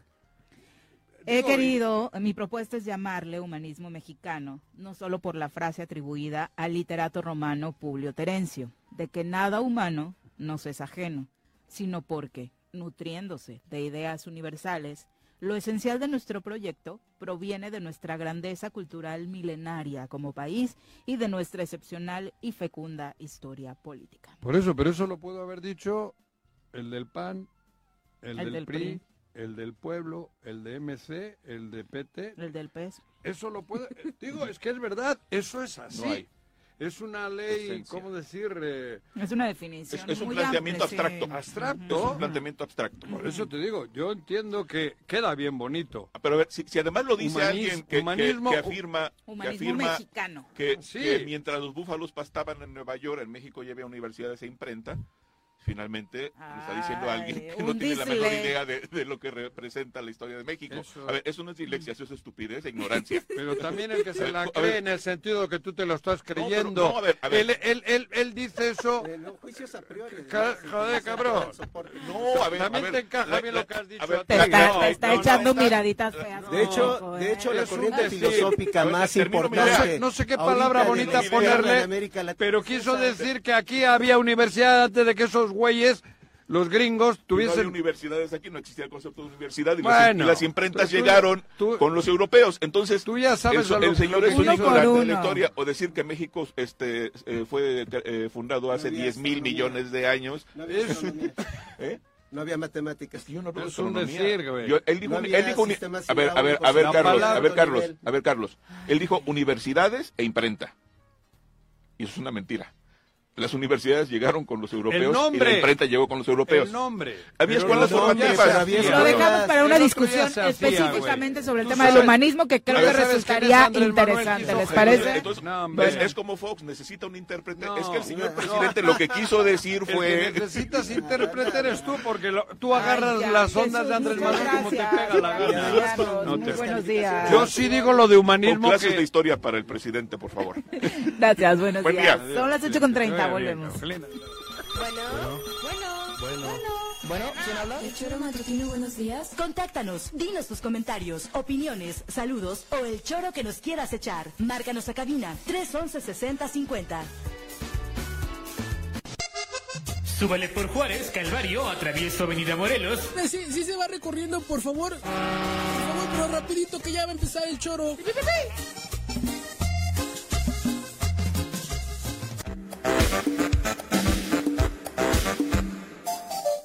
8 con 33 de la mañana, gracias por continuar con nosotros. Como se había anunciado, ayer inició la venta en diferentes farmacias de la vacuna Pfizer de contra COVID-19. Se acabó, se agotó en Ciudad de México, Querétaro, Morelos, es- entidades donde se lanzó. Eh, obviamente, muchos usuarios eh, prefiriendo por marca eh, ponerse la Pfizer, optaron por tratar de conseguirla, aunque eh, recordamos al auditorio que también se pueden vacunar contra COVID-19 en cualquier clínica eh, pública de salud. Nosotros ya nos pusimos eh, hace un par de semanitas eh, para quienes obviamente pues no, pre- o sea, no tengan preferencias por cuestiones de marca los ninguno de 800 estos varos. puntos. 898 Ajá, pesos, los ¿no? 900 Eh, que, que está costando. Entonces, ¿Cuánto?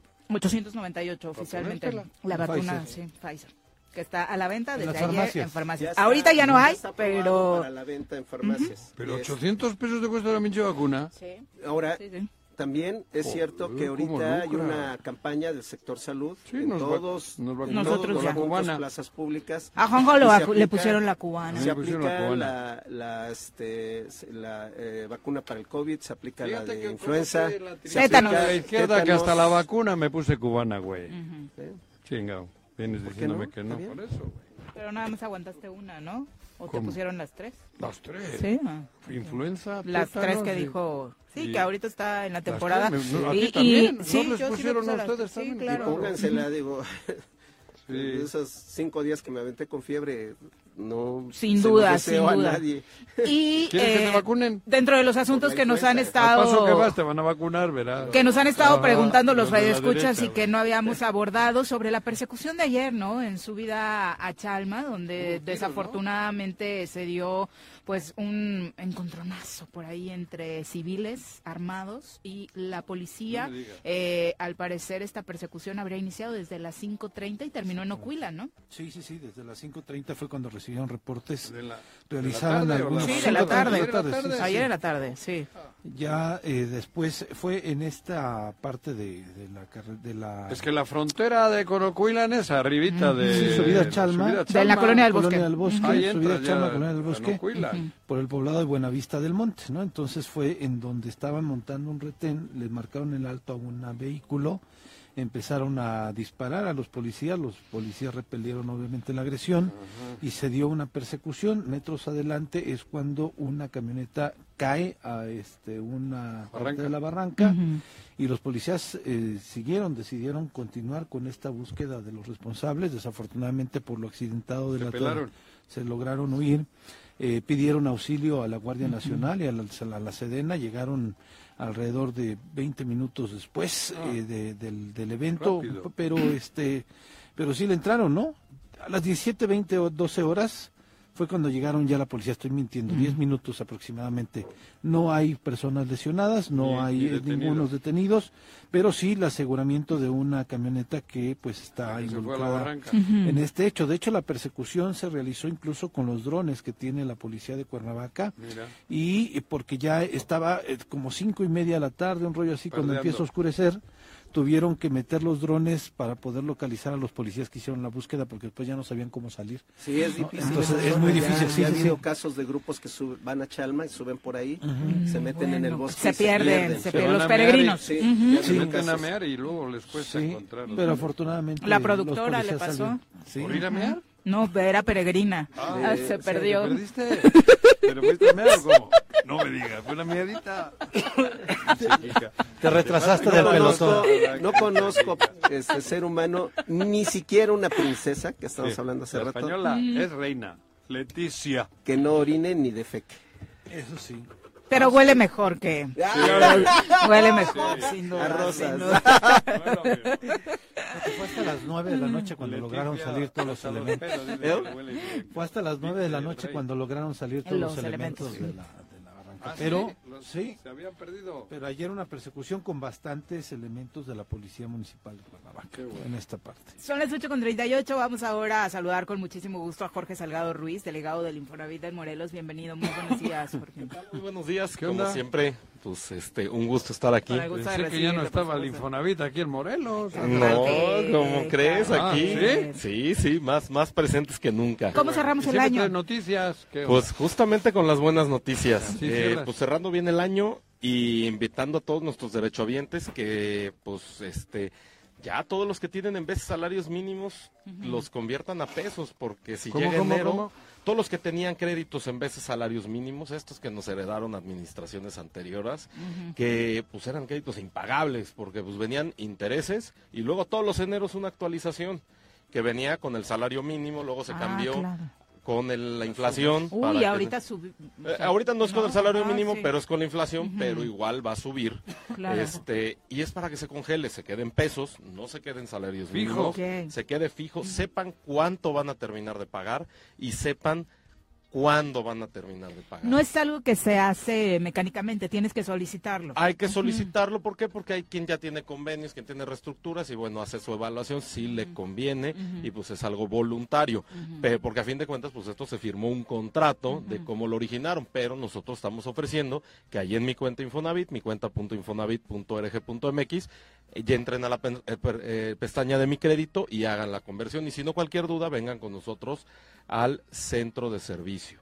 Eh, eh, es importante que lo hagan porque este además muchos traen beneficios se han otorgado eh, nada más en Morelos descuentos por más de mil millones de pesos. Wow, o sea, eso es un apoyo importante. sí a y, los eh, es el programa de refinanciamiento y reestructura de créditos de los más grandes y ambiciosos del mundo. Sí, pero lo que representa individualmente para cada familia, para cada persona Me que tiene sus ahorritos. personalmente descuentos es más este eh, el- este mismo mes que hicieron su conversión yo los ayudé. Una señora les descontó un millón trescientos otra un millón cuatrocientos. Wow. de tener deudas pues impagables y que iban a seguir pues cada día haciéndose más cara la mensualidad. Quedó una en sesenta y tantos mil y otra en cien mil pesos. Estas son las cosas que, que, eh, reco- hay que reconocer de la ¿Sesenta 4T. y tantos qué? 60 y- de, De un millón. cuatrocientos mil a sesenta y tantos mil pesos Es casi el valor de la casa. Es que llegó un es que eran momento en el, créditos en impagables, el- a lo mejor te habían prestado 200 mil y ya ibas en un millón cuatrocientos.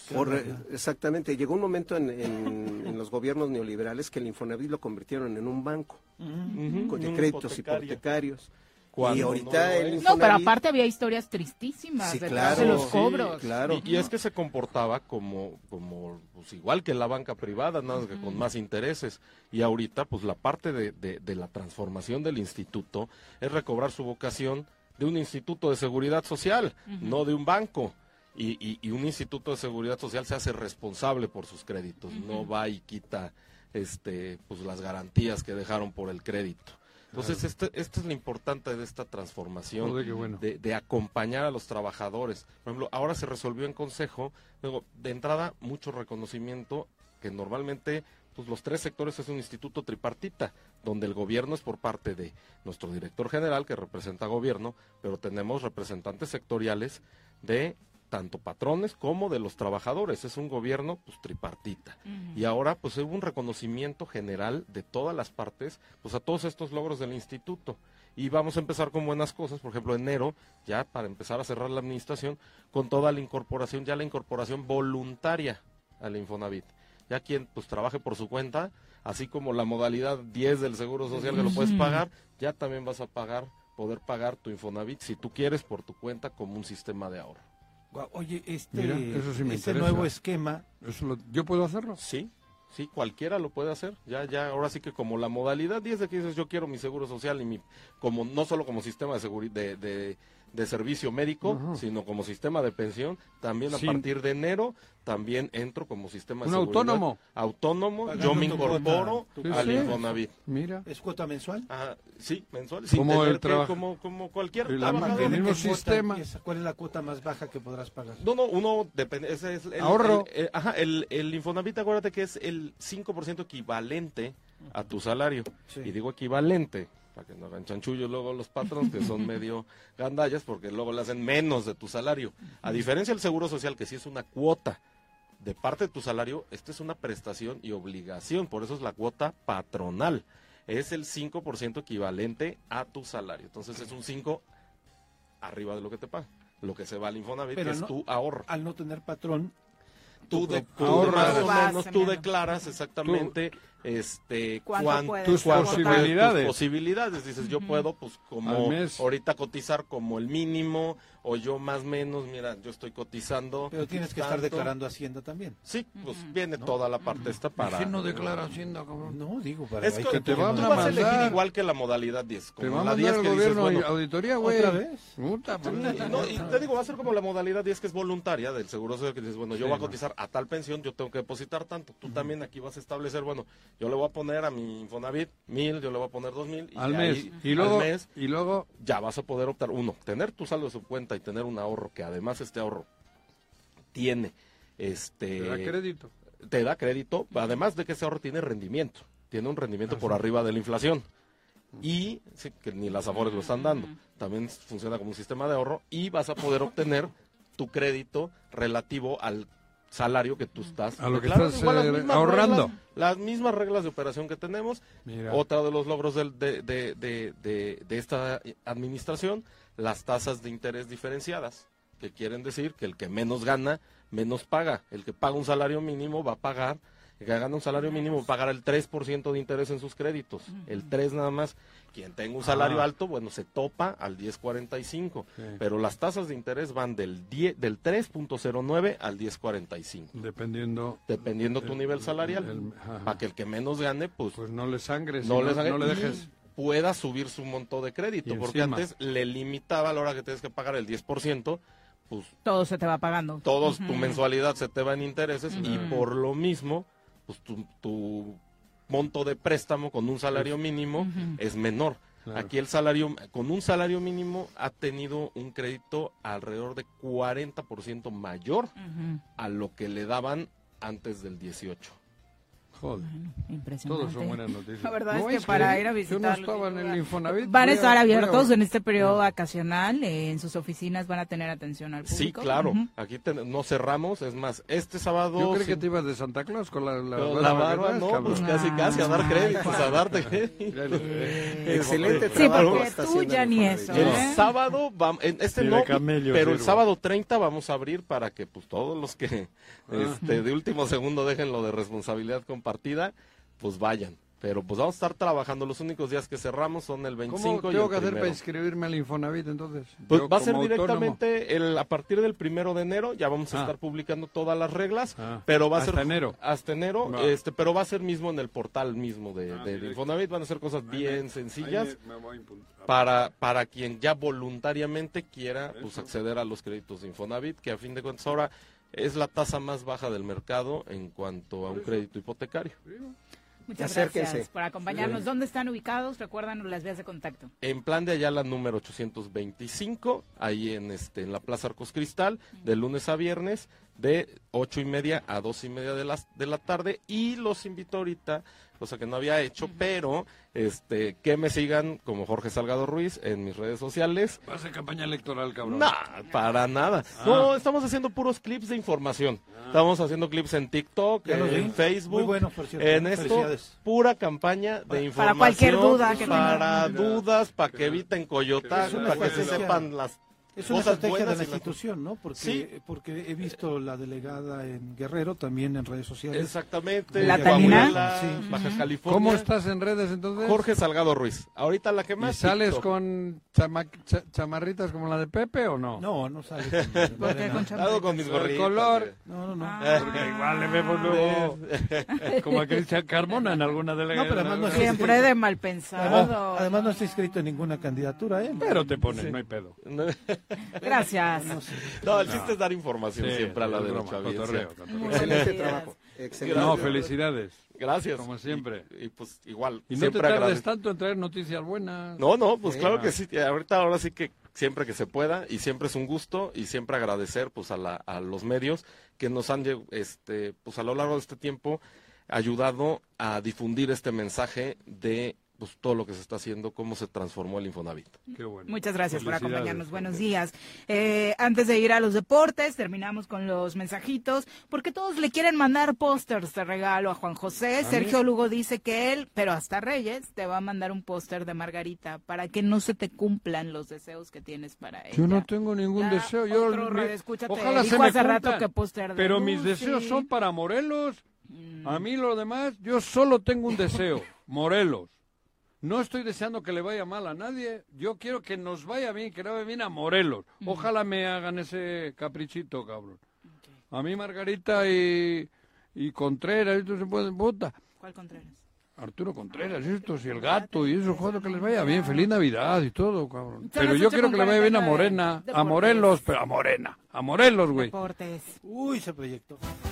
Las pelotas, las pelotas, las pelotas juega usted. Donde no las use usted. Las pelotas, las pelotas, las que sueña para usted. Son las de Ninelli, Niurka, Maradona y Pelé. Las pelotas, las pelotas, las pelotas, sabe usted. Son las mismas en Bilbao. En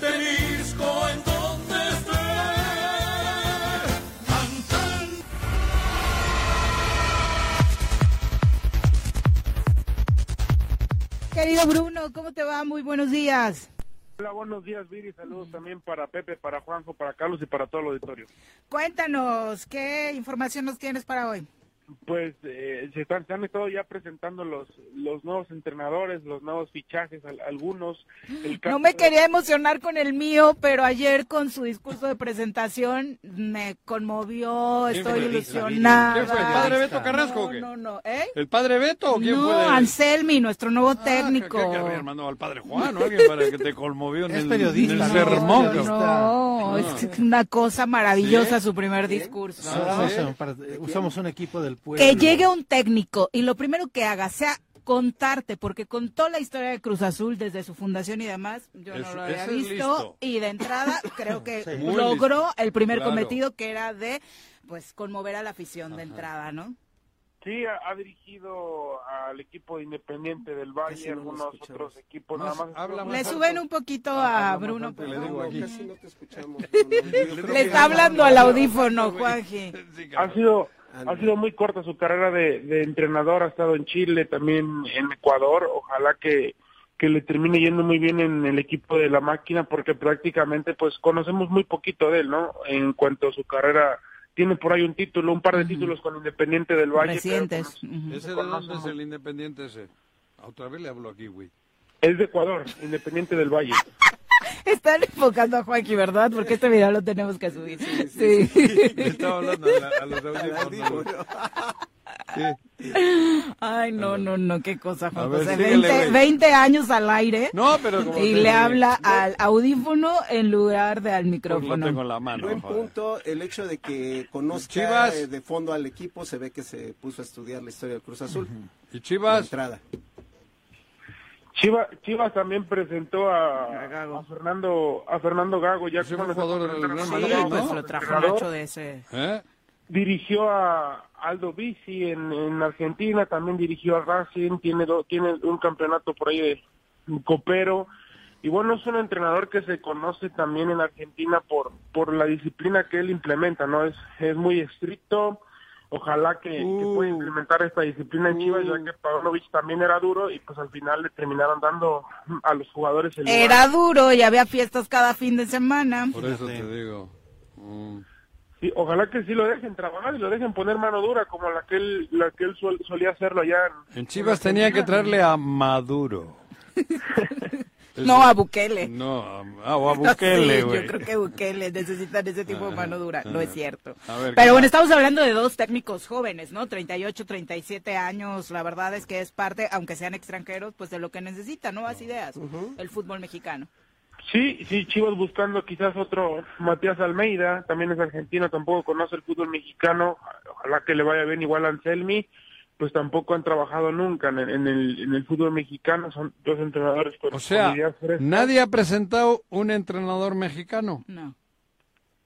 Falta To- el no. León, ¿no? Todos son extranjeros. Falta León y Pumas. Eh, Pumas ya presentó a un entrenador, pero ¿Ah, sí? tampoco es mexicano. Ah, ¿con quién se quedó. Pumas? Que es el, es Lema, es el, ¿Es un argentino? el que era auxiliar de, del turco Mohamed. Ah, pero si es oficial que se queda. Sí, es, Mm. ahorita, ahora te digo Gustavo nombre Lema, sí. de- del entrenador de, de Pumas, pero no, este, no, tampoco es mexicano, ¿eh? De Ah, momento no se ha quedado ningún, ¿Eh? no se ha presentado ningún Fíjate, entrenador mexicano. fíjense lo que estás diciendo, ¿eh? Todos son extranjeros los entrenadores. Quiere decir que abajo No se está valió madres trabajo. el fútbol mexicano, ¿eh? ¿En No, hay, no, sí hay entrenadores nuevos, pero no le están dando oportunidad. Por eso, Pero sí, es pero- que pero eso tiene digo, toda la razón Juanjo, o sea, ¿de dónde lo de vas a sacar este entrenadores Sí, claro. mexicanos sin Ve la liga de expansión, ¿quiénes están? También están Paco Ramírez, extranjeros, sí. Reloj, to- to- to- to- pero todos son son, viejos. Todos son viejos, güey, Sí. los que... Porque no cuenta la, la liga de ascenso de expansión, ni para eso, ni para formar para formar entrenadores. entrenadores. Por eso te digo, bueno, en fin, perdón, dale. Está- sí, es Gustavo Lema. Está Ujú. el caso de, del del entrenador del Atlántico, lo ha hecho muy bien eh, Mario García, Ajá. que se, se, re- se va del Atlante y se deja de dirigir porque mencionaba que pues él ha ganado, le ha ido bien con el Atlante y pues, que no tiene caso que siga dirigiendo la Liga de Expansión porque no tiene ningún premio deportivo. Por eso. Y, Lo que y es un gran entrenador.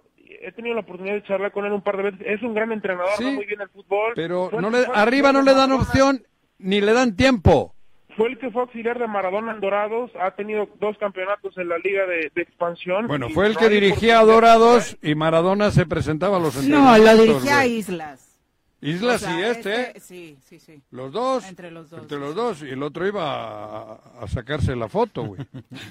Y, y- y no hay que dejar de lado el técnico del campeón, ¿no? Luis Arce de Cancún, que también un chavo joven que se le dio la oportunidad, le aprovechó, logró el título, 33 años. Y ¿no? ahora, Pues ¿por qué no está en uno de estos? ¿Por qué no lo han contratado a este? en. Por eso. A ver, ¿qué más? Pero sí, analizando la lista de técnicos, digo, estoy, obviamente el campeón es, eh, tiene técnico de extranjero. André Jardín, eh, El subcampeón. Tigres, el subcampeón, Siboldi. Uruguayo. exactamente, Ah. bueno, formado en No, México, no, no, que de pero pronto es la, la justificación No, para muchos, no, Querétaro no, no. tiene a Mauro Gerd, ¿De dónde es? Santos también extranjero, Extranjero. sí, Mauro Gerd es argentino, Ah, eh, Pablo Repleto con Santos, uruguayo, eh. Cholos tiene mexicano, ¿Quién? eh, tu amigo. Miguel Herrera, Ah, el piojo. Exactamente, está Miguel Almada con Pachuca. Pero ya el Piojo ya empieza a ser Uruguayo. viejo, un entrenador. El León se quedó sin técnico, pero tenía extranjero. La Carmón, Chivas con Gago, extranjero. América con Jardine, eh, extranjero. Todos. El Tan Ortiz en Monterrey. Digo, Argentino. tomando en cuenta cómo terminaron. Argentino, extranjero. Siboldi, extranjero. Nacho Ambriz, que estaba en Toluca, es el del último mexicano que tuvo ahí eh, Ah, eh, no Toluca, está ya. ¿no? Eh, de pronto, pues así se quedaron. eh, Todos, Puebla tiene mexicano, ¿Ah, sí? ¿no? Eh, Cristante en Juárez. Eh, Necaxa es- tiene extranjero. San Luis tiene extranjero. ¿Es paraguayo, ¿Qué Cristante? cosa? Dos, solo uno. Mazatlán. Miguel Herrera y Miguel Herrera y... Nacho, pero ya Nacho ya No, no. no, Creo que otro. no, Sí, Nacho. Miguel Herrera, De pero Ambrilla no está, ¿eh? Ajá. También a- ahora trajeron un técnico portugués, o sea que Exactamente. Portugués. estamos hablando de... Fíjate, de un- lo que estamos diciendo. Y nada de más a Miguel Jimmy Herrera. Lozano. Y ese ¿En la selección? Va, pero y el Jimmy porque es empleado. Sí. Ay, Juan José. no, no, espera, espera, que yo lo- ahora te lo digo. empleados. No, sí, ya sé a qué me refiero. Él hace lo que le dicen. Y me duele decir eso, pero así es. Bielsa, ¿por qué no vino? No está dirigiendo, dirigiendo él. Bielsa, ¿por qué no vino? Dijo así, así, así, así, así. ¡Oh! Pues fuera. Bueno, sí, Miguel Herrera y Carvaj eh, en Cholos y Carvajal de Puebla son los técnicos que están técnicos sacando la cara por México. No, ¿Qué pero eso, eso Pero es la ya- liga. Ya, ya refleja todo. O sea, y no nueve tenemos- extranjeros en la cancha. No, nueve y no nos habíamos dado extranjeros. cuenta, ¿eh? Claro, Sí, te sí, digo. sí. Ayer comentaba Tenemos Antier. sub-17 decente, tenemos sub-23 Pues no decente. pasa nada. Tenemos, este, no tenemos, o sea, ¿No hay? No. Eso es la, Una esa es crisis la terrible. verdadera Qué triste. historia del fútbol mexicano. y eso mo- derivado de el evitar los Eso ascensos es y descensos. exactamente lo que hablo de Morena en Morelos. Ah, no, cabrón, perdón. Ay, Estaba- ya, ya, ahí- mándele el no, póster no, que dijeron, Mándele pero antes del Día de Reyes. Bueno, Puta. Bruno, ¿algo más que ¿Qué agregar? dije yo de Morena, Morelos? Puta. Bueno, que se llegó a esta asamblea de, de dueños en la Federación Mexicana de Fútbol hace ayer, antier, perdón, y bueno, hay algunas reformas de reglamentos de competencia, autonomía de la Comisión de Árbitros, también van a decir, se dice que van a publicar, como en Sudamérica, Los que audios. se dice en el bar, Todo FIFA dio la orden en España también. reestructurar la- el fútbol en base y bueno mejorar la calidad de la liga cuando pues eh, se dice que es una de las mejores o ellos dicen que es una de las mejores 10 ligas del mundo y vas al mundial de clubes y te echa un equipo de Japón o te echa un equipo que que ni si- que dices ni siquiera conoce o que Claro. ni siquiera conoce su liga y es increíble Bueno, ¿Quién está en la final Es de- como esa reunión de asamblea de dueños fue como las reuniones de la mesa de la construcción por la paz y la seguridad en Morelos, ¿no? nada, buen no, cafecito, Ni buenas galletitas, ni eso, no, no hay buen café. Una- Mm. sí, no, ahí estuve yo. Qué me eché- cosa. Yo, yo me creo eché que un par de...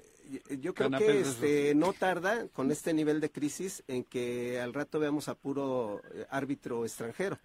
No, No, el arbitraje mexicano sí tiene. Sí, porque eso sí se puede. De hecho, se da lo contrario, ¿no? Lo de César Ramos de no estar en liguillas precisamente porque se va eh, a otros países a, a dirigir, porque eh, regularmente los están llamando. Ya. Pero bueno, muchas gracias, Bruno. Buenos días. gracias Viri saludos a todos buen día Hasta mañana, Bruno. Querido Carlos, gracias por acompañarnos. Caltenco. Buenos días. Mensaje navideño para quien nos escucha, Para Carlos. Temisco, Carlos. Carlos Caltenco. ¡Eh! Buenos días. Pásenla bonito. navideño. No Un tienes un mensaje, mensaje. sí, claro. tu paisana te está pidiendo Es que me agarró este Lo está regañando su señora. Me está regañando. ¿Tu Eh, me- no, mensaje navideño, la verdad, de desearles a la gente eh, una feliz No, no Navidad y un excelente año 2024. Va a ser No, mejor. lo del año todavía no, cabrón. Dile Le lo de vemos la, la Navidad, próxima güey. semana, Ah, sí, Carlos, ¿verdad? claro. Pero es 28. Pues mira. ¿Qué? ¿No es 28? Ah, ¿El no, sí. jueves? Creo que sí es 28, ¿no? ¿Ya nos estás adelantando la broma que no vienes o qué? Pepe, buenos días, Buenos días, señora. Rece, buenos días. Que tengan excelente jueves. Los esperamos mañana en punto de las 7. Yes, así es esto. Esta fue la revista informativa más importante del centro del país. El Choro Matutino. Por lo pronto, El Choro Matutino.